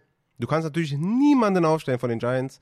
Saquon Barkley war ein Sit in meinen Rankings weil ich gesagt habe, die sehen kein Land, die haben ja mehr Land gesehen, als ich überhaupt mir jemals vorstellen konnte. Ja, Saquon Barkley war ein Sit wegen dem Matchup gegen Washington. bin ich da wieder selbstbewusster bei Saquon Barkley. Er hat 6,6 Punkte erzielt diese Woche mit 16 Opportunities und das sollte einfach gegen Washington wieder mehr werden. Aber das war gegen Dallas mit Ansage, dass das nichts wird. Kommen wir zum nächsten Spiel, weil bei den Giants gibt es nichts zu bereden, die sind einfach komplett trash. Commanders waren bei den Seattle Seahawks, das war auch ein geiles Spiel. Also der, der Late Slot war, also war schon sehr, sehr geil. 29 zu 26 für die Seattle Seahawks, die gehen 6 und 3 und die Commanders gehen 4 und 6. Geiles Spiel gewesen, auch von beiden Quarterbacks war das nice. Geno Smith mit der erhofften Leistung. Ne? Ich hatte den ja wirklich, wie oft habe ich Geno Smith genannt als äh, Starter der Woche auf Quarterback oder als Must-Play, als Strong Start. Und immer hat er dann reingeguckt. Jetzt war er wieder mein Quarterback 7 in den Rankings und ich hatte schon so viel Angst und dachte mir, boah, ich kann das nicht schon wieder machen und wieder kurte der rein. Nein, diesmal war Geno Smith auf der Höhe, 25 Fantasy-Punkte erzielt, danke dafür. 369 Passing Yards, zwei Touchdowns erzielt. Zum Glück die richtige Startempfehlung diesmal gewesen. Hat die Receiver eingesetzt, Tyler Lockett war ein Smash-Play für mich, DK Metcalf war ein Smash-Play, Lockett mit 19 Punkten, bei 10 Targets und Touchdown. DK Metcalf mit 14 Punkten, 98 Receiving Yards bei 12 Targets. Und JSN hat sogar auch noch was gesehen. Vier Receptions für 53 Yards. Der war auch, ja, dann im Endeffekt, Wide war 32 in meinem Ranking. Lockett war auf der 17 und DK auf der 7. Also alle haben geliefert, das war sehr, sehr cool. Auf Titan haben wir niemanden, der fantasy-relevant ist. Und auf Running Back hatten wir Zach Charbonnet, der wieder mal mehr Snaps hatte als Kenneth Walker, und zwar 42 zu 38. Allerdings 20 zu 11 Opportunities für Kenneth Walker, der auch den Receiving Touchdown hatte, hatte 19,2 Punkte, 6 Charbonnet 8. Aber interessant, dass er wieder mehr Snaps hatte. Und das liegt einfach daran, dass auf den Passing Downs, Two-Minute-Drill, Third Downs, Passing Downs, ist Zach Charbonnet Territory zu 100%. Kenneth Walker hatte glücklicherweise zwei Goal-Line-Snaps und hat die Early Downs dominiert, aber die Passing Downs und Two-Minute-Drill geht an Zach Charbonnet. Und wenn du 13 Two-Minute-Snaps hast und 12 Third-Down-Snaps, dann hast du einfach schon viele Snaps auf deiner Seite und dann outsnappst du auch Kenneth Walker. Aber Kenneth Walker bleibt das Upside-Play in diesem Backfield und war ja auch. Eine klare Start-Empfehlung war mein Running Back 11, weil es gegen die Washington Commanders ging und ich mir sicher war, dass es zumindest mal ein Close Game wird und deswegen auch ein Kenneth Walker Game. Auf der anderen Seite hatten wir Sam Howell, der mit seinen Leistungen wirklich auch, ja, fest untermauert, dass man da wahrscheinlich mit Sam Howell auch nächstes Jahr reingeht in die Saison. Die gehen jetzt 4 und 6 zwar, aber die sind viel zu gut, um irgendwie in die Top 5 Picks zu kommen. Und Sam Howell macht die Sache gut, macht einen guten Job, hat jetzt das dritte Mal in Folge auch wieder über 300 Passing Yards geworfen. Jetzt hat er 44 Passing Attempts für 312 Yards und drei Touchdowns geworfen. Also das war, war wieder eine gute Leistung. Man muss sagen, dass die, dass die Wide Receiver komplett vernachlässigt wurden. Ne? Also das war total wild. Der hat einen Receiving Touchdown auf Brian Robinson geworfen, ein Receiving Touchdown auf Antonio Gibson geworfen und dann noch einen auf Diami Brown, der natürlich ein Receiver ist, aber nicht der fantasy-relevante Receiver, sondern das sind ja Terry McLaurin, Curtis Samuel und Jahan Dodson und die haben alle mehr oder weniger ein Ei gelegt. Ne? Terry McLaurin hatte acht Targets für 33 Receiving Yards, fünf Punkte. Curtis Samuel hatte sechs Targets für sechs Receiving Yards, zwei Punkte. Dodson hatte null Receiving Yards für null Punkte. Also, was soll ich jetzt damit anfangen? Wieder eine hohe, hohe Pass-Attempt-Zahl für den Quarterback. Und in Woche 11 gegen die Giants, sage ich euch ehrlich, ist mir völlig egal, was ich hier gegen die Seahawks gesehen habe. Ich starte McLaurin völlig selbstbewusst gegen die Giants. Und ich schmeiße auch auf die Flex für Upside Jahan Dodson rein. Logan Thomas auf Tight End mit 5 Receptions für 40 Yards. Wirklich beständiger Tight End auch in den letzten Wochen gewesen. Ist sowieso auch im erweiterten Streaming-Kreis auf jeden Fall. Auf Running Back hatten wir Brian Robinson, der für mich ein klarer Sit war, der 24 Punkte erzielt hat. Sehr, sehr krass auf jeden Fall. Aber hat 3,8 Punkte am Boden gemacht und die restlichen 21 in der Luft, nämlich 6 Targets, 6 Receptions für 119 Receiving Yards und Touchdown. Also wirklich Wahnsinn, ja. Brian Robinson überhaupt kein Pass-Catching Running Back. Kannst du keinem erzählen, dass der 6 Targets, 6 Receptions und 119 Receiving Yards hatte. Wahnsinn. Sorry, dass ich das nicht gesehen habe. Aber am Boden war es auf jeden Fall der richtige Prozess, den zu sitten. Ich habe nur vergessen, dass er auch ein Superstar Receiving Back ist. Ja, Anthony Gibson mit 10 Opportunities, 14 Punkte, wie gesagt, auch 5 Receptions für 42 Yards plus Touchdown. Brian Robinson hatte im Endeffekt 31 zu 29 Snaps, also ne, Rückstand auch hier bei Brian Robinson. Wir kennen es aus der ganzen Saison nie gut. Dann verliert er die Snaps an Antonio Gibson. Aber ja, wie gesagt, 119 Receiving Yards für Brian Robinson, da weißt du Bescheid. Gehen wir zum nächsten Spiel. Das sind die Jets bei den Raiders, das Night Game. Wir haben in einem Matchup 13 Punkte, glaube ich, gefehlt von Davante Adams. Und er hat, glaube ich, 14 erzielt. Ja, Also Props gehen raus an Davante Adams. Danke dafür für den Sieg. Das war ein sehr, sehr, sehr, sehr wichtiger Sieg. Oh mein Gott. Wie, wie desperate habe ich diesen Sieg gebraucht in der äh, Summer League. Gehe ich jetzt äh, 4 und 6 und die Playoff-Matchups sind super eng oder das Playoff-Rennen ist extrem eng. Und ich habe diesen Sieg wirklich gebraucht und der arme Martin hat dann im Endeffekt jetzt mit 2,5 Punkten gegen mich verloren. Aber ich habe den Sieg gebraucht, Martin. Es tut mir sehr leid. Anyway, wir gehen rein in das Spiel. 16 zu 12 für die Las Vegas Raiders. Ich habe es doch angeschaut, mir, äh, ich habe das Spiel noch angefangen zu gucken mit den Kids im Bett und bin dann irgendwann eingepennt, äh, nachdem ich dann gemerkt habe, dass Devonta Adams mir den Sieg geholt hat. Das war, glaube ich, auch im, in der ersten Halbzeit, glaube ich, schon, hatte die Punkte geholt. In der zweiten kam, glaube ich, gar nichts mehr. Aber ich kann mich auch irren, ich habe mir jetzt nicht aufgeschrieben. Ähm, es war, ich habe mir dann die Vorversion noch reingezogen heute Mittag. Es war einfach super ugly in meinen Augen. Also es wurde eigentlich nur der Ball gelaufen den ganzen Tag. 16 zu 12 für die Las Vegas Raiders, sie gehen 5 und 5 und die Jets verlieren mal wieder ein Spiel und gehen 4 und 5. Absolut schreckliches Spiel auf beiden Seiten, wie ich fand. Aiden O'Connell hat 27 Mal den Ball geworfen, 16 angebracht für 153 Yards und Touchdown und auch Interception. Wie gesagt, Adams war derjenige, der den hohen Target Share hatte, der die Fantasy Production hatte. 48% Target Share für Devonta Adams, 6 Receptions für 86 Yards, 12 Half-PPA-Punkte erzielt. Jacoby Myers hatte zwei Targets für zwei Receptions für 21 Yards. Waren ja beides klare Sits, weil das Matchup brutal schwer ist gegen diese Jets Cornerbacks. Miami kommt jetzt in Woche 11, Woche 12 KC.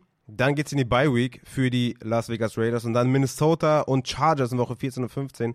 Eigentlich ganz nice, aber so richtig vertrauen willst du da nicht. Und wenn ihr jetzt irgendwie ein Fenster offen habt für Davante Adams, um den zu verkaufen, würde ich das jetzt tun. Ist natürlich die Frage, wie kann man den loswerden? Aber ich will eigentlich mit der Offense und mit Aiden O'Connell nichts zu tun haben. Das Spiel war wirklich grauenhaft. Die haben halt 27 Mal den Ball am Boden an Josh Jacobs gegeben. Das war, also irgendwann war auch klar, die laufen den ganzen Tag den Ball. Die Jets konnten es trotzdem nicht verteidigen. Josh Jacobs hatte 116 Rushing Yards, insgesamt 29 Opportunities. War klarer Running Back 1 natürlich. Aber die Receiver schwer zu vertrauen in den nächsten Wochen in meinen Augen mit Aiden O'Connell. Trotzdem, wenn ich einen spiele, dann natürlich Devonta Adams, weil er einfach ein Superstar ist. Und gegen Miami Woche 11. Mal sehen, wie viel Ramsey er sieht oder wie viel Ramsey weiter rumgeschoben wird. Ramsey wird ja momentan viel im Slot auch eingesetzt. Mal schauen, ob sie ihn auf Devonta Adams ansetzen. Ist natürlich auch ein Must-Win für die Miami Dolphins nächste Woche. Michael May auf Tight End mit 5 Tages, 3 Receptions und den Touchdown, aber nicht wirklich äh, das, was sie sehen wollen. 19 Receiving Yards. Der hat jetzt in den letzten vier Wochen 13, 19, 11 und 19 Receiving Yards. Das ist absolut schlecht und absolut nicht spielbar.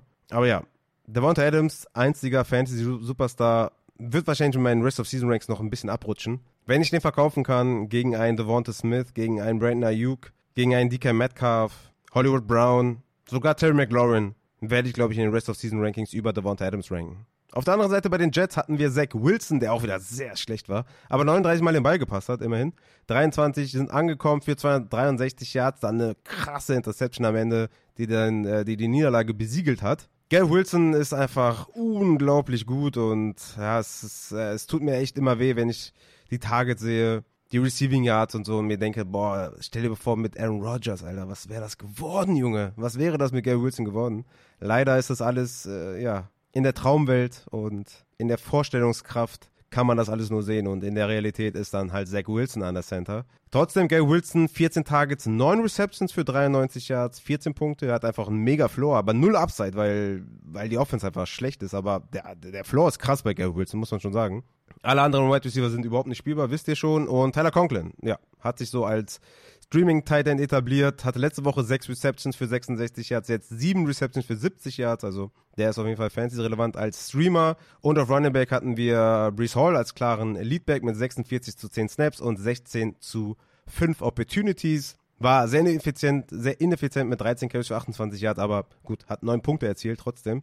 Hatte eine lange Reception noch gehabt und ja, musst du halt Rest of Season auf jeden Fall aufstellen. Brees Hall ist für mich Rest of Season ein Top 10 Running Back. Und damit haben wir die Takeaways Game by Game, Team by Team aus Woche 10 hinter uns. Und ja, ich würde sagen, damit kommen wir dann zum Injury Report Post Week 10 mit dem lieben Matze. Mats ab. Dann gehen wir rein. Dann gehen wir rein, genau, dann gehen wir rein in die Injuries mit dem lieben Matze Post Week 10.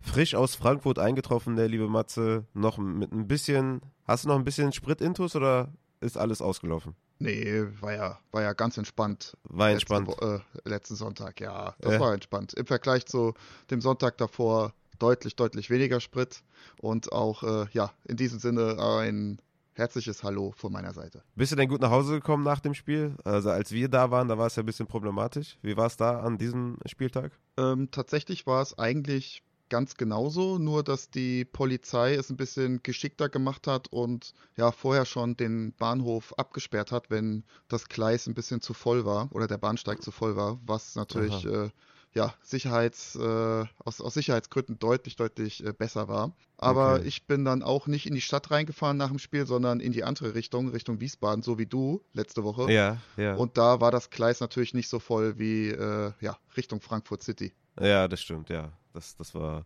Obwohl, da war auch voll Richtung Kelsterbach, weil da ist ja auch Richtung Flughafen, ne? Also da war genau, relativ genau, voll, ja, aber im Vergleich doch noch mal ja, ein bisschen weniger tatsächlich. Definitiv, definitiv. Ja, wir haben uns mal eben hier den Injury Report angeschaut. Post Week 10 ist gar nicht so voll, aber es gibt doch vielleicht den einen oder anderen zu besprechen. Und wir starten mit den äh, Quarterbacks und fangen an bei Derek Carr, weil wenn der ausfällt, haben wir ja gesehen, was dann passiert. wilde Touchdowns und wilde Interceptions von James Winston. Genau das, was wir sehen wollen, natürlich. Auch für Chris Olave, der natürlich dann direkt einen Touchdown gefangen hat. Ja, also das wäre natürlich dann, äh, ich will nicht sagen schön, wenn K ausfällt, weil es tut mir natürlich auch leid für ihn, aber das wäre Fantasy-wise für Olave natürlich ein Knaller. Also, Derek Carr von den Saints mit der Concussion und Schulterverletzung. Ist er denn im Concussion-Protokoll? Ähm, soweit wie ich das jetzt gelesen habe, ja. Mm. Wobei es jetzt wahrscheinlich mit der Concussion auch gar nicht mal so relevant ist, weil sie sowieso jetzt eine Bye-Week haben. Haben die Bye-Week? Ach, scheiße. Genau. Also Schade. Also von daher, was die Concussion angeht, mache ich mir da jetzt weniger Sorgen. Die Schulter ist da, glaube ich, eher das Problem. Ja, das Einzige, was mich da so ein bisschen ja, positiver stimmen lässt, ist vielleicht, dass er ja mit der Schulter nicht, wie es sonst typisch ist, ja, auf den Boden geknallt ist und der Gegenspieler on top, sondern wirklich, ja, Gegenspieler kam nur von der Seite, äh, ja, voll in die Schulter reingeknallt vielleicht konnte da die Kraft so ein bisschen besser absorbiert werden. Aber ja, grundsätzlich natürlich muss man sagen, Re-Injury, ne, hatte ja schon die Problematik Anfang des Jahres oder Anfang der Saison. Und ja, ich habe so ein bisschen die Befürchtung, dass er nach der Bye auch nochmal ein, zwei Wochen ausfallen wird. Also sprich insgesamt hm. vielleicht zwei bis drei Wochen. Krass, müssen natürlich ja. jetzt nochmal die, die nächsten Untersuchungen abwarten, ob jetzt äh, ja noch schlimmer irgendwas äh, kaputt gegangen ist. Aber so die ersten Berichte hieß es, ja, dass er hoffnungsvoll ist, dass er nach der Bye Week wieder spielen kann. Wie dem auch sei, also selbst wenn er active sein sollte, ist er für mich auf jeden Fall die nächsten zwei Wochen nach der Bye Week auf jeden Fall wieder ein klarer Sit. Also das haben wir ja auch schon Anfang der Saison gesehen. Die Spiele nach dieser Schulterdachverletzung waren echt grottig mit einem super niedrigen A-Dot, hat den Ball schnell rausgebracht und keine Ahnung, 17, 18 Targets für Camara. Und das würde ich wahrscheinlich tatsächlich dann auch ähnlich vermuten, wenn er dann in Woche 12 wieder spielen sollte. Okay, also entweder haben wir heftige Boom-Games nach der Bye Week für Chris Olave mit James Winston oder absolut katastrophale Games mit einem verletzten Derek Carr nach der Bye Week. Ja gut, da müssen wir die, die Augen und Ohren offen halten auf jeden Fall.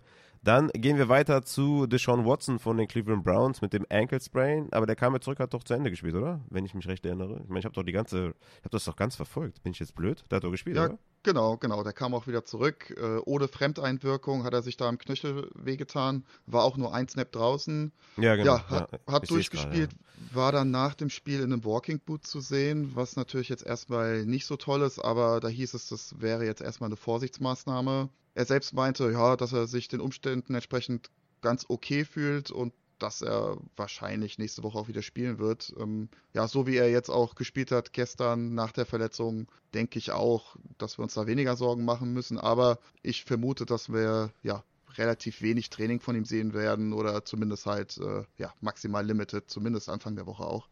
Ja. Ähm, ist halt immer so das Ding, nach dem Spiel fängt es dann erst an, richtig anzuschwellen und ja, das braucht halt seine Zeit. Aber wir haben das ja diese Saison schon auch jetzt öfter gesehen, dass Spieler mit so einem Low Ankle Sprain eigentlich ganz gut ähm, ja, durchspielen können. Ja, Jerome Ford. er hatte Zum den Beispiel. niedrigsten Low Ankle Sprain überhaupt. Okay, dann ja, das, gehen wir Das war ja ein High Ankle Sprain bei ihm tatsächlich. Ja? War das später ein High Ankle Sprain? Ja. Nee, das war doch Low, oder? Bei Jerome nee, Ford. Nee, nee. Nee, bei Ford war es ein High Ankle Sprain. Okay, dann, dann der loweste High Ankle Sprain. Dann gehen wir ja, zu. Genau. dann gehen wir zu Baker Mayfield von den Buccaneers. Daumenverletzung, hat aber auch durchgespielt. Wie sieht's da aus? Ja, soll wohl auch nicht so schlimm sein wie jetzt bei Stafford oder Justin Fields. hat ja so der Klasse, ja, der Klassiker im Endeffekt äh, bei der Wurfbewegung den Pass Rusher ja, gegen den Helm geschlagen auszusehen und ja, hat sich da den Daumen geprellt. Ja, müssen wir natürlich jetzt so ein bisschen den Injury Report die kommende Woche jetzt abwarten, aber so wie es jetzt auch die ersten Berichte äh, da gab, soll das wohl alles in Ordnung sein und ja, Baker Mayfield soll wohl spielen nächste Woche. Okay, dann haben wir den berühmten Hemi beim Quarterback und zwar bei Tyler Henneke von den Falcons, der auch dann rausgegangen ist. Ja, sah tatsächlich gar nicht gut aus, ist mehr oder weniger einfach hingefallen. Ich weiß nicht, äh, wie hast du es interpretiert? Ist er nach vorne ähm, ja, gesprungen oder ist er hingefallen? Hast du die Szene noch vor Augen? Mm, ich, ich fand schon, dass er so ein bisschen abgesprungen ist. Okay, also für mich sah also es ist halt aus, als nicht so, er ist er nicht so athletisch. Ja, ist nicht so athletisch. Ne? Ja, und naja, das spricht meistens dann doch eher für eine schwere Verletzung, wobei das nicht immer was äh, zu sagen. Äh, ja, deswegen, hm, ich weiß nicht. Also ich könnte mir schon die IR-Liste da vorstellen, tatsächlich. dann kommt Desmond Ritter wieder zurück, nachdem er gebencht wurde. Ja, tatsächlich. Also ich denke schon, dass äh, Heineke die nächsten zwei Wochen ausfallen wird. Ja, Also die haben jetzt auch eine Bye-Week. Ja, genau, kommt noch hinzu, aber ja, da müssen wir mal gucken. Ich glaube jetzt auch nicht, dass wir dann äh, ja, während der Bye Week da irgendwelche großen Informationen bekommen. Deswegen müssen wir da wahrscheinlich da nochmal eine Woche warten. Aber Ja. ich denke, ja, Ritter wird die nächsten Wochen zumindest auf jeden Fall wieder der Starter sein. Okay, dann gehen wir zu den Runningbacks über und kommen zu Alexander Madison. Der hatte nämlich eine Concussion. Auch hier natürlich wieder die obligatorische Frage: Ist er auch im Protokoll? Er ist im Protokoll, wurde outgeruled während dem Spiel. Und deswegen, meiner Meinung nach, Ty Chandler wahrscheinlich relativ weit oben Das- auf der Waiver-Liste diese Woche. Das ist ein Problem für Madison, weil wenn Chandler jetzt da in Woche 11 gegen Denver Leadback ist und die Rolle ne, gut ausfüllt Mhm. und besser spielt als Madison, wofür man nicht viel tun muss, dann könnte das jetzt etwas sein, wo ne, der Job in Gefahr ist, sage ich dir ganz ehrlich. Deswegen Madison, mein Lieber, das ist kein guter Zeitpunkt jetzt hier. Was ich auch geil finden würde, wenn äh, hier so, so ein Playoff-Run oder Playoff-Spiel mit Joshua Dobbs und Ty Chandler als, als Leadback, das wäre schon auch, hätte man sich wahrscheinlich 2023 vor der Saison nicht vorstellen können. Aber ja, okay, Madison mit der Concussion und dann mit Ty Chandler, zumindest mal gegen Denver, absoluter Smash, wenn der spielt und Leadback sein wollte, sein sollte. Ich habe gar nicht jetzt ad hoc auf dem Schirm, wer jetzt noch der Runnerback ist. Ich weiß nur, CJ Ham hat ja auch viele Third Downs gesehen. Was, also, Akers ist ja nicht mehr da, Madison nicht mehr da, haben die wahrscheinlich noch jemand auf dem Practice Squad oder so. Aber das sollte eine Ty Chandler Week werden. Aber okay, wir müssen erstmal abwarten, ob er wirklich auch outgeruled wird. Ne? Ja, genau. Also natürlich, ne, bei Osborne ging es ja auch relativ schnell tatsächlich. Äh, den haben also er war zwar draußen, aber hat nicht gespielt. Deswegen würde ich jetzt Madison nicht obligatorisch direkt ausschließen, aber ja, wird schon eher kritisch wahrscheinlich. Okay, dann kommen wir zu Stevenson, der mitten im Spiel kurz raus war, dann wieder zurückkam. Du wirst ja, du warst ja live vor Ort, deswegen kannst du jetzt mir hier eine, eine Top-Einschätzung geben, wie es da aussieht. Ja, also. Hast ihn ja behandelt, wie man, wie man hört. So, bitte? Du hast ihn ja behandelt, wie man hört, deswegen kam er wieder zurück. Ja, genau. Ähm, ja, auf dem Feld wurde er so ein bisschen behandelt. So von der Technik her sah es so ein bisschen aus, als ob das Iliosakralgelenk äh, da ein bisschen die Problematik gewesen wäre. Also sprich, das Gelenk, wo Beckenschaufel und Kreuzbein zueinander finden.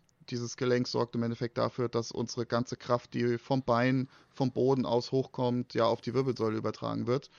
Äh, wurde da ein bisschen gedehnt, vielleicht wurde auch entblockiert, ich weiß es nicht. Auf jeden Fall, ja, konnte er danach weitermachen und da würde ich auch sagen, sollte kein Thema sein nach der Bye Week von den Patriots. Okay, das ist sehr, sehr gut. Dann kommen wir zu Michael Thomas von den Saints, der hat sich am Knie verletzt. Wie sieht's da aus? Ja, tatsächlich, da mache ich mir auch so ein bisschen Sorgen tatsächlich. Im ersten Quarter mit der Knieverletzung raus. Bei einem Catch-Versuch wurde er von der Seite getackelt und dann ist das Knie ja mit der Innenseite so ein bisschen aufgeklafft. Spricht vieles für einen MCL-Sprain tatsächlich. Hm. Ich hoffe, dass es nur ein leichter ist und dass er vielleicht nur eine Woche ausfällt, vielleicht zwei. Ein größerer MCL-Sprain würde natürlich ja, vier bis sechs Wochen bedeuten und die IR-Liste würde da rufen. Gab jetzt aktuell noch keine ja, Äußerungen, wie schlimm es ist. Wir hoffen da einfach mal das Beste. Natürlich, ne, jetzt kommen natürlich zu den privaten Problemen, die er jetzt vor dem Spiel hatte, noch diese Ja, stimmt. Verletzungssorgen. Da kommt bei Michael Thomas jetzt alles zusammen. Ein bisschen ärgerlich. Aber Ja. ja, also auch da denke ich, ähm, werden wir ihn wahrscheinlich nach der Bye Week jetzt erstmal nicht sehen. Ist halt nur die Mhm. Frage, wie lange. Aber ja, da müssen wir jetzt noch erstmal mal weitere Reports dann abwarten. Okay. Eventuell AT Perry Season, mal schauen. Also mit, ja. mit Winston natürlich, ne? Also mit K. Richtig keine wild, Season für keinen, aber mit Winston Season für, für alle. Dann äh, gehen wir weiter mit äh, Tank Dell. Auch hier eine Concussion, ähnlich wie Jalen Hyatt. Wie sieht es bei den beiden aus? Genau, also Tank Dell hat ja weitergespielt, hat ja wieder ein ganz nices Spiel gemacht und ähm, ja, auch da müssen wir gucken, ob es da vielleicht nochmal Symptome gibt, aber ist jetzt aktuell nicht im Concussion-Protokoll. Okay, Hyatt? Hyatt ist meines Wissens nach im Concussion-Protokoll. Okay. Ist jetzt eh nicht so fantasy-relevant, aber ja. Okay, ja. dann wissen wir da Bescheid. Zay Flowers von den Ravens hat sich am Oberarm verletzt. Wie sieht's da aus? Ne, am Unterarm, genau. Ach, Unterarm. Und äh, hat aber auch weitergespielt. Äh, da war auch kurz äh, die Sorge, dass er vielleicht äh, ähnlich wie bei Göttert irgendwie eine Fraktur oder sowas sein könnte. Aber alles gut und sollte auch kein Problem sein für die kommende Woche. Ja. Ja, nur Problem ist halt so ein bisschen die Baltimore Offense, die passen halt nicht mehr so viel den Ball. Ne? Also Lamar ja. muss nicht mehr viel machen. Die Wide Receiver stinken so ein bisschen rein. Tight End Probleme. Ja. Also viel und am Ende Boom verlieren sie. Und am Ende verlieren sie. Ja, ist ein bisschen ein Problem da, die Offense der Ravens. Aber okay, wir gehen weiter zu Keenan Allen, der AC Joint wohl hat, aber zurückkam und einen Touchdown noch gefangen hat. Also sowieso ein komplettes Zerberster-Game hatte. Hat mich auch in einer Liga den Sieg gekostet, aber in einer anderen, glaube ich, den Sieg auch geholt. Deswegen, ja. Keen Allen, wie sieht's aus? Ja, wie du schon sagtest, hat weitergespielt, was ja immer erstmal ein super Zeichen ist und hat auch echt noch gut gespielt. Also war jetzt nicht nur körperlich anwesend und ja, von daher gehe ich davon aus, dass er nächste Woche spielen wird, aber da würde ich jetzt diese Woche mit wenig bis gar keinem Training wahrscheinlich rechnen. Auch da ganz klassisch nach dem Spiel geht es dann halt erst los mit der Schwellung etc. pp. Man kommt runter und Adrenalin geht weg und dann wird das Ganze erst richtig schmerzhaft. Aber ja, ich gehe einfach davon aus, dass kein struktureller Schaden da ist und ja, Keenan Allen auf jeden Fall nächste Woche wieder spielbar. Okay, gehen wir zu den Tight Ends. Da haben wir TJ Hawkinson, der vorm Spiel questionable war, dann sich an der Rippe verletzt hat, aber trotzdem einfach ein unfassbares Game hatte. Ja, mega krass. Also der Kerl, was der alles eingesteckt hat, äh, was der für Hits eingesteckt hat und da immer weitergemacht hat. Also ja, war natürlich jetzt insgesamt nicht förderlich für seine Rippenverletzung aus der Vorwoche. Auch da gehe ich stark davon aus, äh, dass wir wenig bis gar kein Training sehen werden, aber auch da bin ich zuversichtlich für die, für die kommende Woche. Okay, das ist sehr, sehr gut, weil Hawkinson liefert krank ab. Dann gehen wir zu Jared Everett von den Chargers mal wieder auf dem Injury Report. Diesmal mit Rücken. Wie sieht's aus? Ja, Everett mit der Rückenverletzung im Gegensatz zu Stevenson nicht zurückgekommen. Aktuell gibt es da noch keine Ergebnisse. An der West Coast ist es auch noch ein bisschen früh vielleicht dafür. Müssen wir abwarten. Hm, könnte mir vorstellen, also wenn kein struktureller Schaden da ist, ist es meistens eine Sache von 0 bis 1 Spiel. Ne? Wir haben es ja jetzt bei Chase oder auch bei Stephon Dix gesehen, der jetzt auch heute, beziehungsweise dann wenn ihr es hört, vielleicht gestern active war. Und von daher, ja, müssen wir halt nur gucken, ob da irgendein struktureller Schaden ist. Leider kann ich dazu jetzt keine, kein richtiges Update geben, aber müssen wir auf jeden Fall beobachten. Vielleicht eventuell, wenn Everett ausfällt, dann Parham eine Option, aber ja, müssen wir ab, abwarten. So sieht es nämlich aus. Also wenn einer von den beiden ausfällt, dann ist dann der, der übrig bleibt, ein Streamer. Okay, dann haben wir den Injury Report Post Week 10 auch hinter uns. Für weitere Verletzungsanalysen gerne Patreon abchecken. Da wird es dann die Woche wieder den Arbeitsnachweis für die Injured-Spieler für Woche 10 geben. Oder für Woche, ja, doch für Woche 10 geben. Und vor allem dann auch die möglichen Comebacks der aktuell verletzten Spieler auch auf Patreon vom lieben Matze. Und in diesem Sinne würde ich sagen, Matze, entlasse ich dich und ich mache noch hier ein bisschen ja, Analysen und noch ein bisschen Waferwire. Ja, vielen Dank. War heute kurz und knackig. Ist ja auch mal ganz schön, wenn der Injury Report nicht so lange ist oder, oder nicht Fall. vonnöten ist, dass er so lange ist. Ist traurig, dass und, wir dich nicht lange hören, aber es ist schön für unsere Fantasy-Spieler. Ja, ja, hier, dann machen wir irgendwann mal wieder einen Paulaner Stammtisch und dann quatschen wir einfach über Gott und die Welt. Yes. genau. Nee, äh, ja, dann wünsche ich euch eine gute Woche und dann hören wir uns spätestens am Samstag, würde ich sagen. Macht's gut. Ciao, ciao. Kommen wir dann aus dem Injury Report Post Week 10 zu den Waferwire Targets für Woche 11 und starten wie immer erstmal mit den Bye Weeks, die uns bevorstehen oder mit den Bye Week Teams, die uns bevorstehen in Woche 11. Das sind zum einen die Indianapolis Colts, die Atlanta Falcons, die New England Patriots und die New Orleans Saints. Also auch hier vielleicht nicht die krassen Fantasy Smashes, aber auch hier und da ein Michael Pittman, ein Jonathan Taylor, ein Bijan Robinson, der jetzt den Touchdown gemacht hat endlich, ein Ramondre Stevenson, ein Camara, ein Olave. Also doch schon einige Fantasy-relevante Spieler. Deshalb aufgepasst jetzt hier bei den Waferwire Targets. Und wir kommen damit zu den Quarterbacks. Hier habe ich einige Quarterbacks vorbereitet, auch vielleicht einige, die offensichtlich sind, aber aus den Start-Sits-Fragen oder auch Waferwire-Fragen hat sich hier und da ein Bild abgezeichnet zu verschiedenen Quarterbacks, die immer noch gefragt werden, die immer noch nicht geowned sind und deswegen habe ich die mit reingenommen. Zuallererst möchte ich aber starten mit James Winston. Ihr habt es eben gehört bei Matze, es kann durchaus sein, dass James Winston nach der Bye Week der Starter ist, der New Orleans Saints. Und was das dann bedeutet für, für die Offense und für alle, die da rumschwimmen, plus halt James Winston, hat er eindrucksvoll gezeigt. Im letzten Spiel, als er ja, völlig steil gegangen ist mit wilden Würfen, hat 25 Mal den Ball geworfen, 13 Completions für 122 Yards, zwei Touchdowns, die spektakulär waren, wenn man das so ausdrücken möchte, die nicht jeder Quarterback überhaupt versucht hätte, an den Mann zu bringen, die wirft James Winston einfach, weil er denkt, ja, gut, you only live once und let's go. Hatte aber auch zwei Interceptions, wo man denkt, Junge, also, äh, also das kannst du eigentlich nicht machen, ne? Aber gut, wie gesagt, James Winston lebt halt nur einmal und getreu diesem Motto spielt halt Football. Und deswegen, nach der Bye Week, Atlanta, Detroit, Carolina, die Matchups. Nicht die Premium-Matchups, aber ich denke, dass vor allem auch Detroit in Woche 13 ein High-Scoring-Game werden könnte. Carolina ist ein gutes Matchup.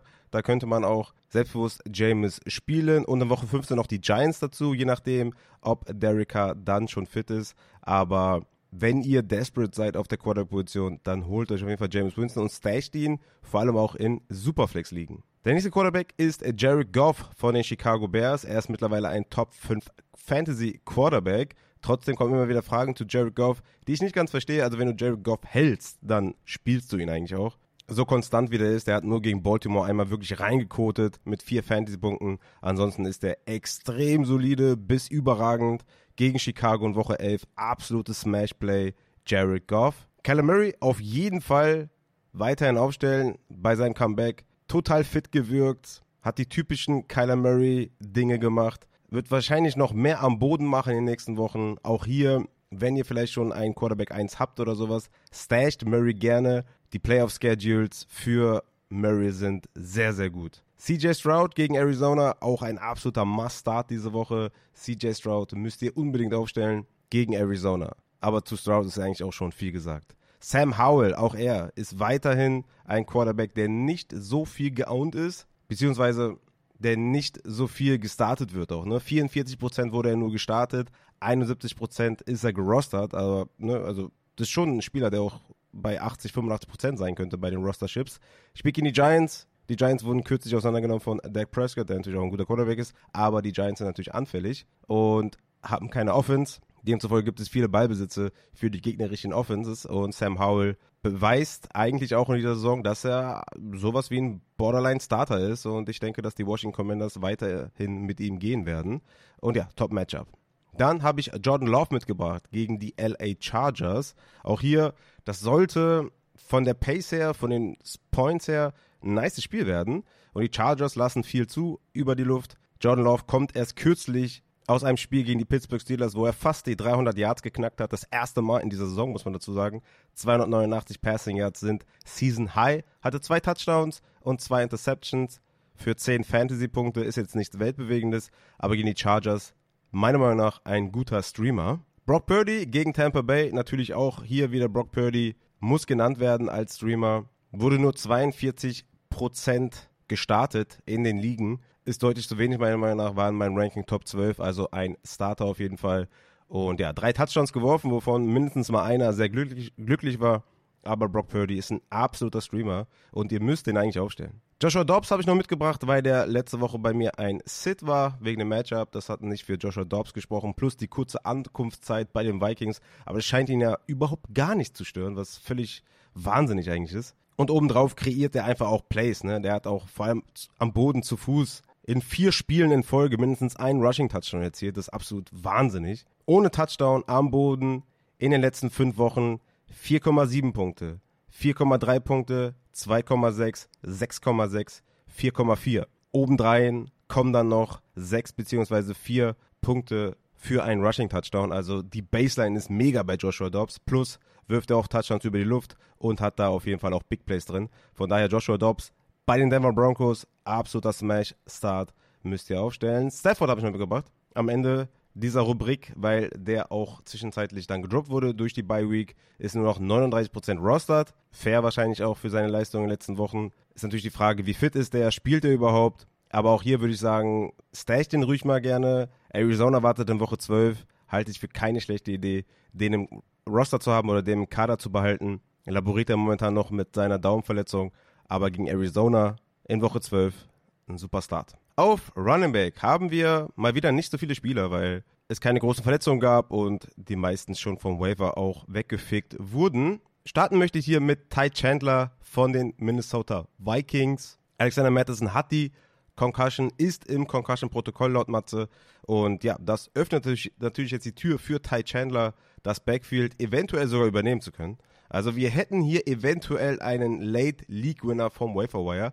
Ist natürlich jetzt die riesen Upside die ich sehe. Natürlich die Downside ist halt Woche 11, Ty Chandler geht ab wie Schmitzkatz, macht 20 Fantasy-Punkte und wird dann wieder gebencht in Woche 12 gegen Chicago für Madison. Das kann natürlich auch passieren. Aber ich denke, dass Madisons schlechte Zahlen dem Coaching-Staff aufgefallen sind und dass Ty Chandler hier eine echte Chance hatte oder eine echte Chance hat, hier zu zeigen, was er kann. Er hatte in Woche 10 gegen New Orleans nach der Verletzung von Madison klar die Leadback-Rolle, hatte auch 15 Carries für 45 Yards plus Touchdown. Gegen Denver in Woche 11 für mich auf jeden Fall ein Running Back Starter. Sie haben Miles Gaskin in das Practice Squad aktiviert, haben noch CJ Ham, den Fullback, den man auch oft mit Passing Plays bedient hat. Aber ich glaube, dass Ty Chandler der Leadback ist gegen Denver und ich starte ihn selbstbewusst auf der Running Back Position. Holt ihn vom Waferwire. Ich würde natürlich hier, klar, ich habe ja eben gesagt, die Upside ist, dass das Backfield übernimmt.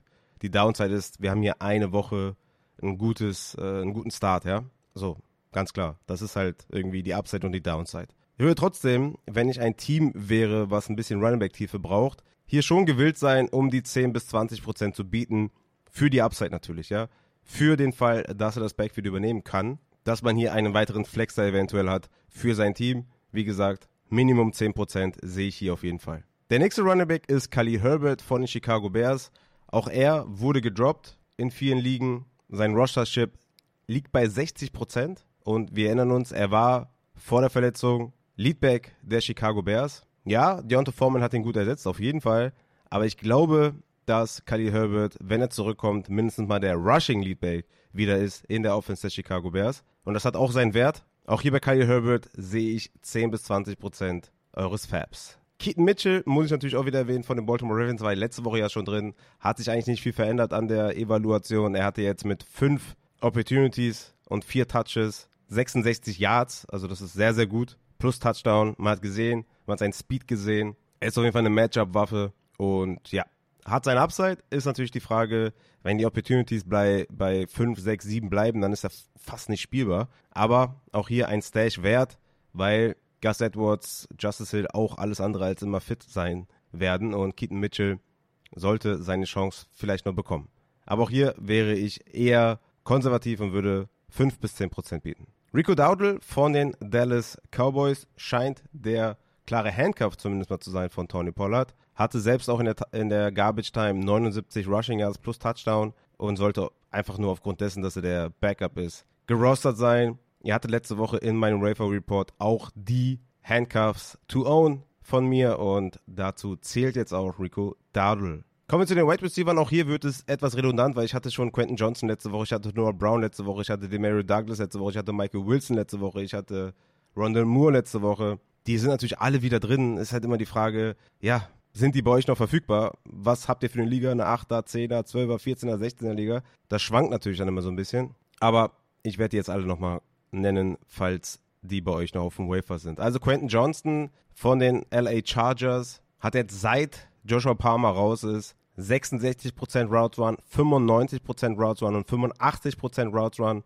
für 17, 12 und 10% Target Share. Es ist klar, dass er extreme Defizite noch hat in seinem Route Run und dass er nicht in die Rolle steppt automatisch von Mike Williams oder auch von Joshua Palmer, die ganz klare Target Leader nach Keen Allen waren, sondern dass es halt auch mal Jalen Guyton ist, Matt Eckler, ein bisschen Darius Davis, ein bisschen Tight End. Jalen Guyton ist jetzt auch in die Rolle gesteppt mit 15% Target Share. Aber Quentin Johnson hat immer noch die Upside, wird vor allem auch Downfield gesucht, ist für mich auf jeden Fall ein Spieler, den ich vom Waiver holen würde, wenn er noch da sein sollte. Aber auch jetzt nicht viel Fab ausgeben, weil er selber wirklich noch Probleme hat, auf dem NFL-Level zu produzieren. Aber vier Targets, vier Receptions für 34 Yards plus Touchdown sollte man auch nicht unerwähnt lassen. Hier würde ich ungefähr 10% Fab bieten. Noah Brown von den Houston Texans mit einem weiteren absurden Spiel. In Woche 9 23 Fantasy-Punkte und in Woche 10 24 Fantasy-Punkte.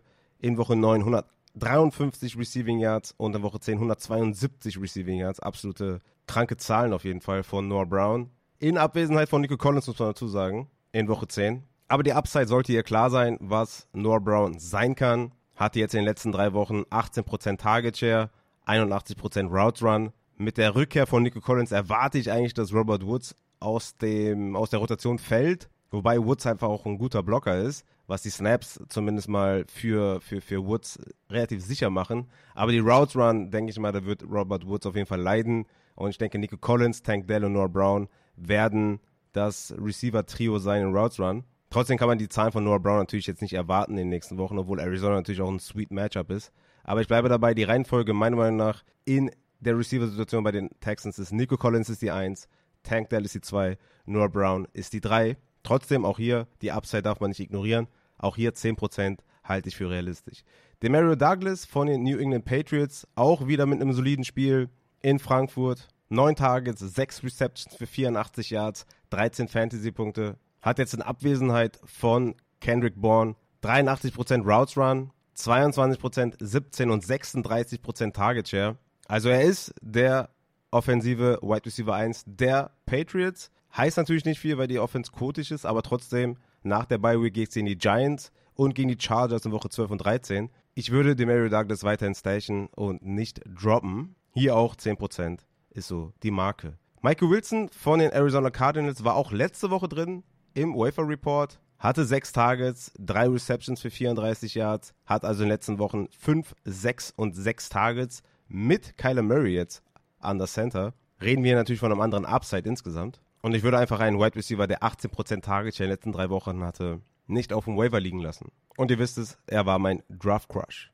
Ronald Moore, Teammate von Michael Wilson, auch in Sachen Routes Run beständig, 78% in den letzten vier Wochen. Jetzt mit 30% Target Share, bisschen out of range, ne? hatte 13%, 9 und 6 in den letzten vier Wochen, jetzt 30%. Das wird so nicht bleiben. Trotzdem war er auch von mir ein Under the Radar Wafer Wire Ad, hatte 8 Targets, 5 Receptions. Es ist natürlich eine andere Offense mit Kyler Murray. Hier würde ich allerdings nur 0 bis 5% bieten. Brandon Cooks von den Dallas Cowboys, auch jemand, den man aufnehmen kann, auch wenn er natürlich jetzt nicht so konstant ist gerade auch in Sachen Target Share. Hat es in den letzten drei Wochen 12%, 5% und jetzt 23%. Ich meine, 23% ist natürlich super, das wollen wir sehen. Hatte 10 Targets, 9 Receptions, 473 Yards und den Touchdown, 30 Punkte. Niemand hat ihn aufgestellt. Spielen in Woche 11 gegen Carolina, in Woche 12 gegen Washington. Also zwei sehr, sehr gute Matchups für Brandon Cooks. Könnte man Borderline starten, aber auch hier 0 bis 5% würde ich da bieten, weil einfach nicht konstant die Target Share da ist. Jaden Reed von den Green Bay Packers war hier schon wirklich, weiß ich nicht, seit Anfang der Saison, glaube ich, immer im UEFA Report drin. Er hatte 5 Targets, 5 Receptions plus den Touchdown, 84 Receiving Yards, hat immer mal wieder ein Boom Game drin. Auch kein konstanter Fantasy Producer, aber hat 14% Target Share in den letzten vier Wochen. Relativ konstant, aber ja, 0 bis 5 Prozent, mehr würde ich hier nicht bieten. Dann habe ich noch A.T. Perry und Rashid Shahid. A.T. Perry natürlich, falls Michael Thomas länger ausfällt, würde er in die Michael Thomas Rolle schlüpfen und das wäre natürlich gut für seine Spielzeit und seine Routes Run. Und Rashid Shahid ist auch immer mal wieder jemand, den man hier auflisten kann. Hatte jetzt 9 Targets, 5 Receptions, 9 Targets, übrigens Bestleistung in der Saison. Und es ist einfach so, dass alle einfach einen Push bekommen, sollte James Winston wirklich starten in Woche 12. Rashid Shahid mit 22% Target Share und 81% Routes Run, der würde natürlich klar davon profitieren, ähnlich wie Olave, ähnlich wie A.T. Perry. Also das sind einfach Stashes für die New Orleans Offense auf die Wette, dass James Winston spielt. Ansonsten, ja, 0 bis 5% für beide Wide Receiver, aber es hängt viel von James Winston ab. Kommen wir zu den Tight Ends. Trey McBride habe ich ja schon äh, lange diskutiert, was oder was der in den letzten Wochen gezeigt hat und wie unglaublich gut das einfach nur ist. Der ist 63% rostered, kann ich mir kaum vorstellen. In kompetitiven Ligen sollte der längst vom Waiver Wire sein. Ist ja nicht die erste Woche, wo er produziert.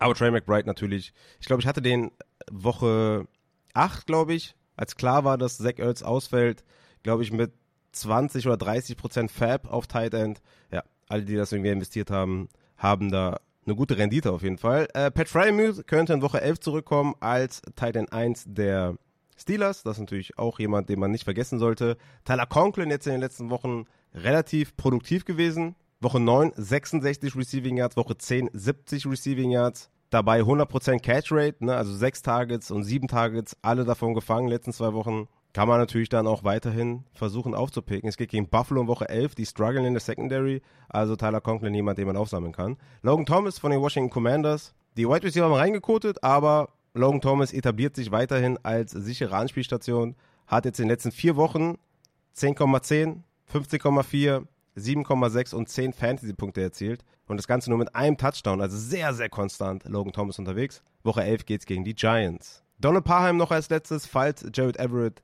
länger ausfällt oder was Ernsteres hat, natürlich immer derjenige, der nicht verletzt ist, aus diesem Tight End Duo, den sollte man natürlich aufstellen, wenn der andere Part ausfällt. Das sind meine Waferwire Targets. Alle sind nochmal gebündelt in Raffas Wafer Report, der dann bei Patreon erscheint, plus Raffas heutige Defense, die auch wieder gehittet hat, so wie ich das sehe. Und ja, an dieser Stelle nochmal vielen Dank an jeden Einzelnen, der supportet. Geht gerne auf Patreon, checkt die ganzen Benefits. Die Rest of Season Rankings werden jetzt abgedatet. Und dann geht's stramm auf Woche 12 zu, wo wir wieder angreifen werden und nach den Playoffs greifen. In diesem Sinne, meine lieben Fantasy-Football-Freunde, ich hoffe, ihr habt viel Spaß jetzt noch mit dem Monday Night Football Game. Oder ihr hattet viel Spaß mit dem Monday Night Football Game. Ich bin raus. Hau, rein.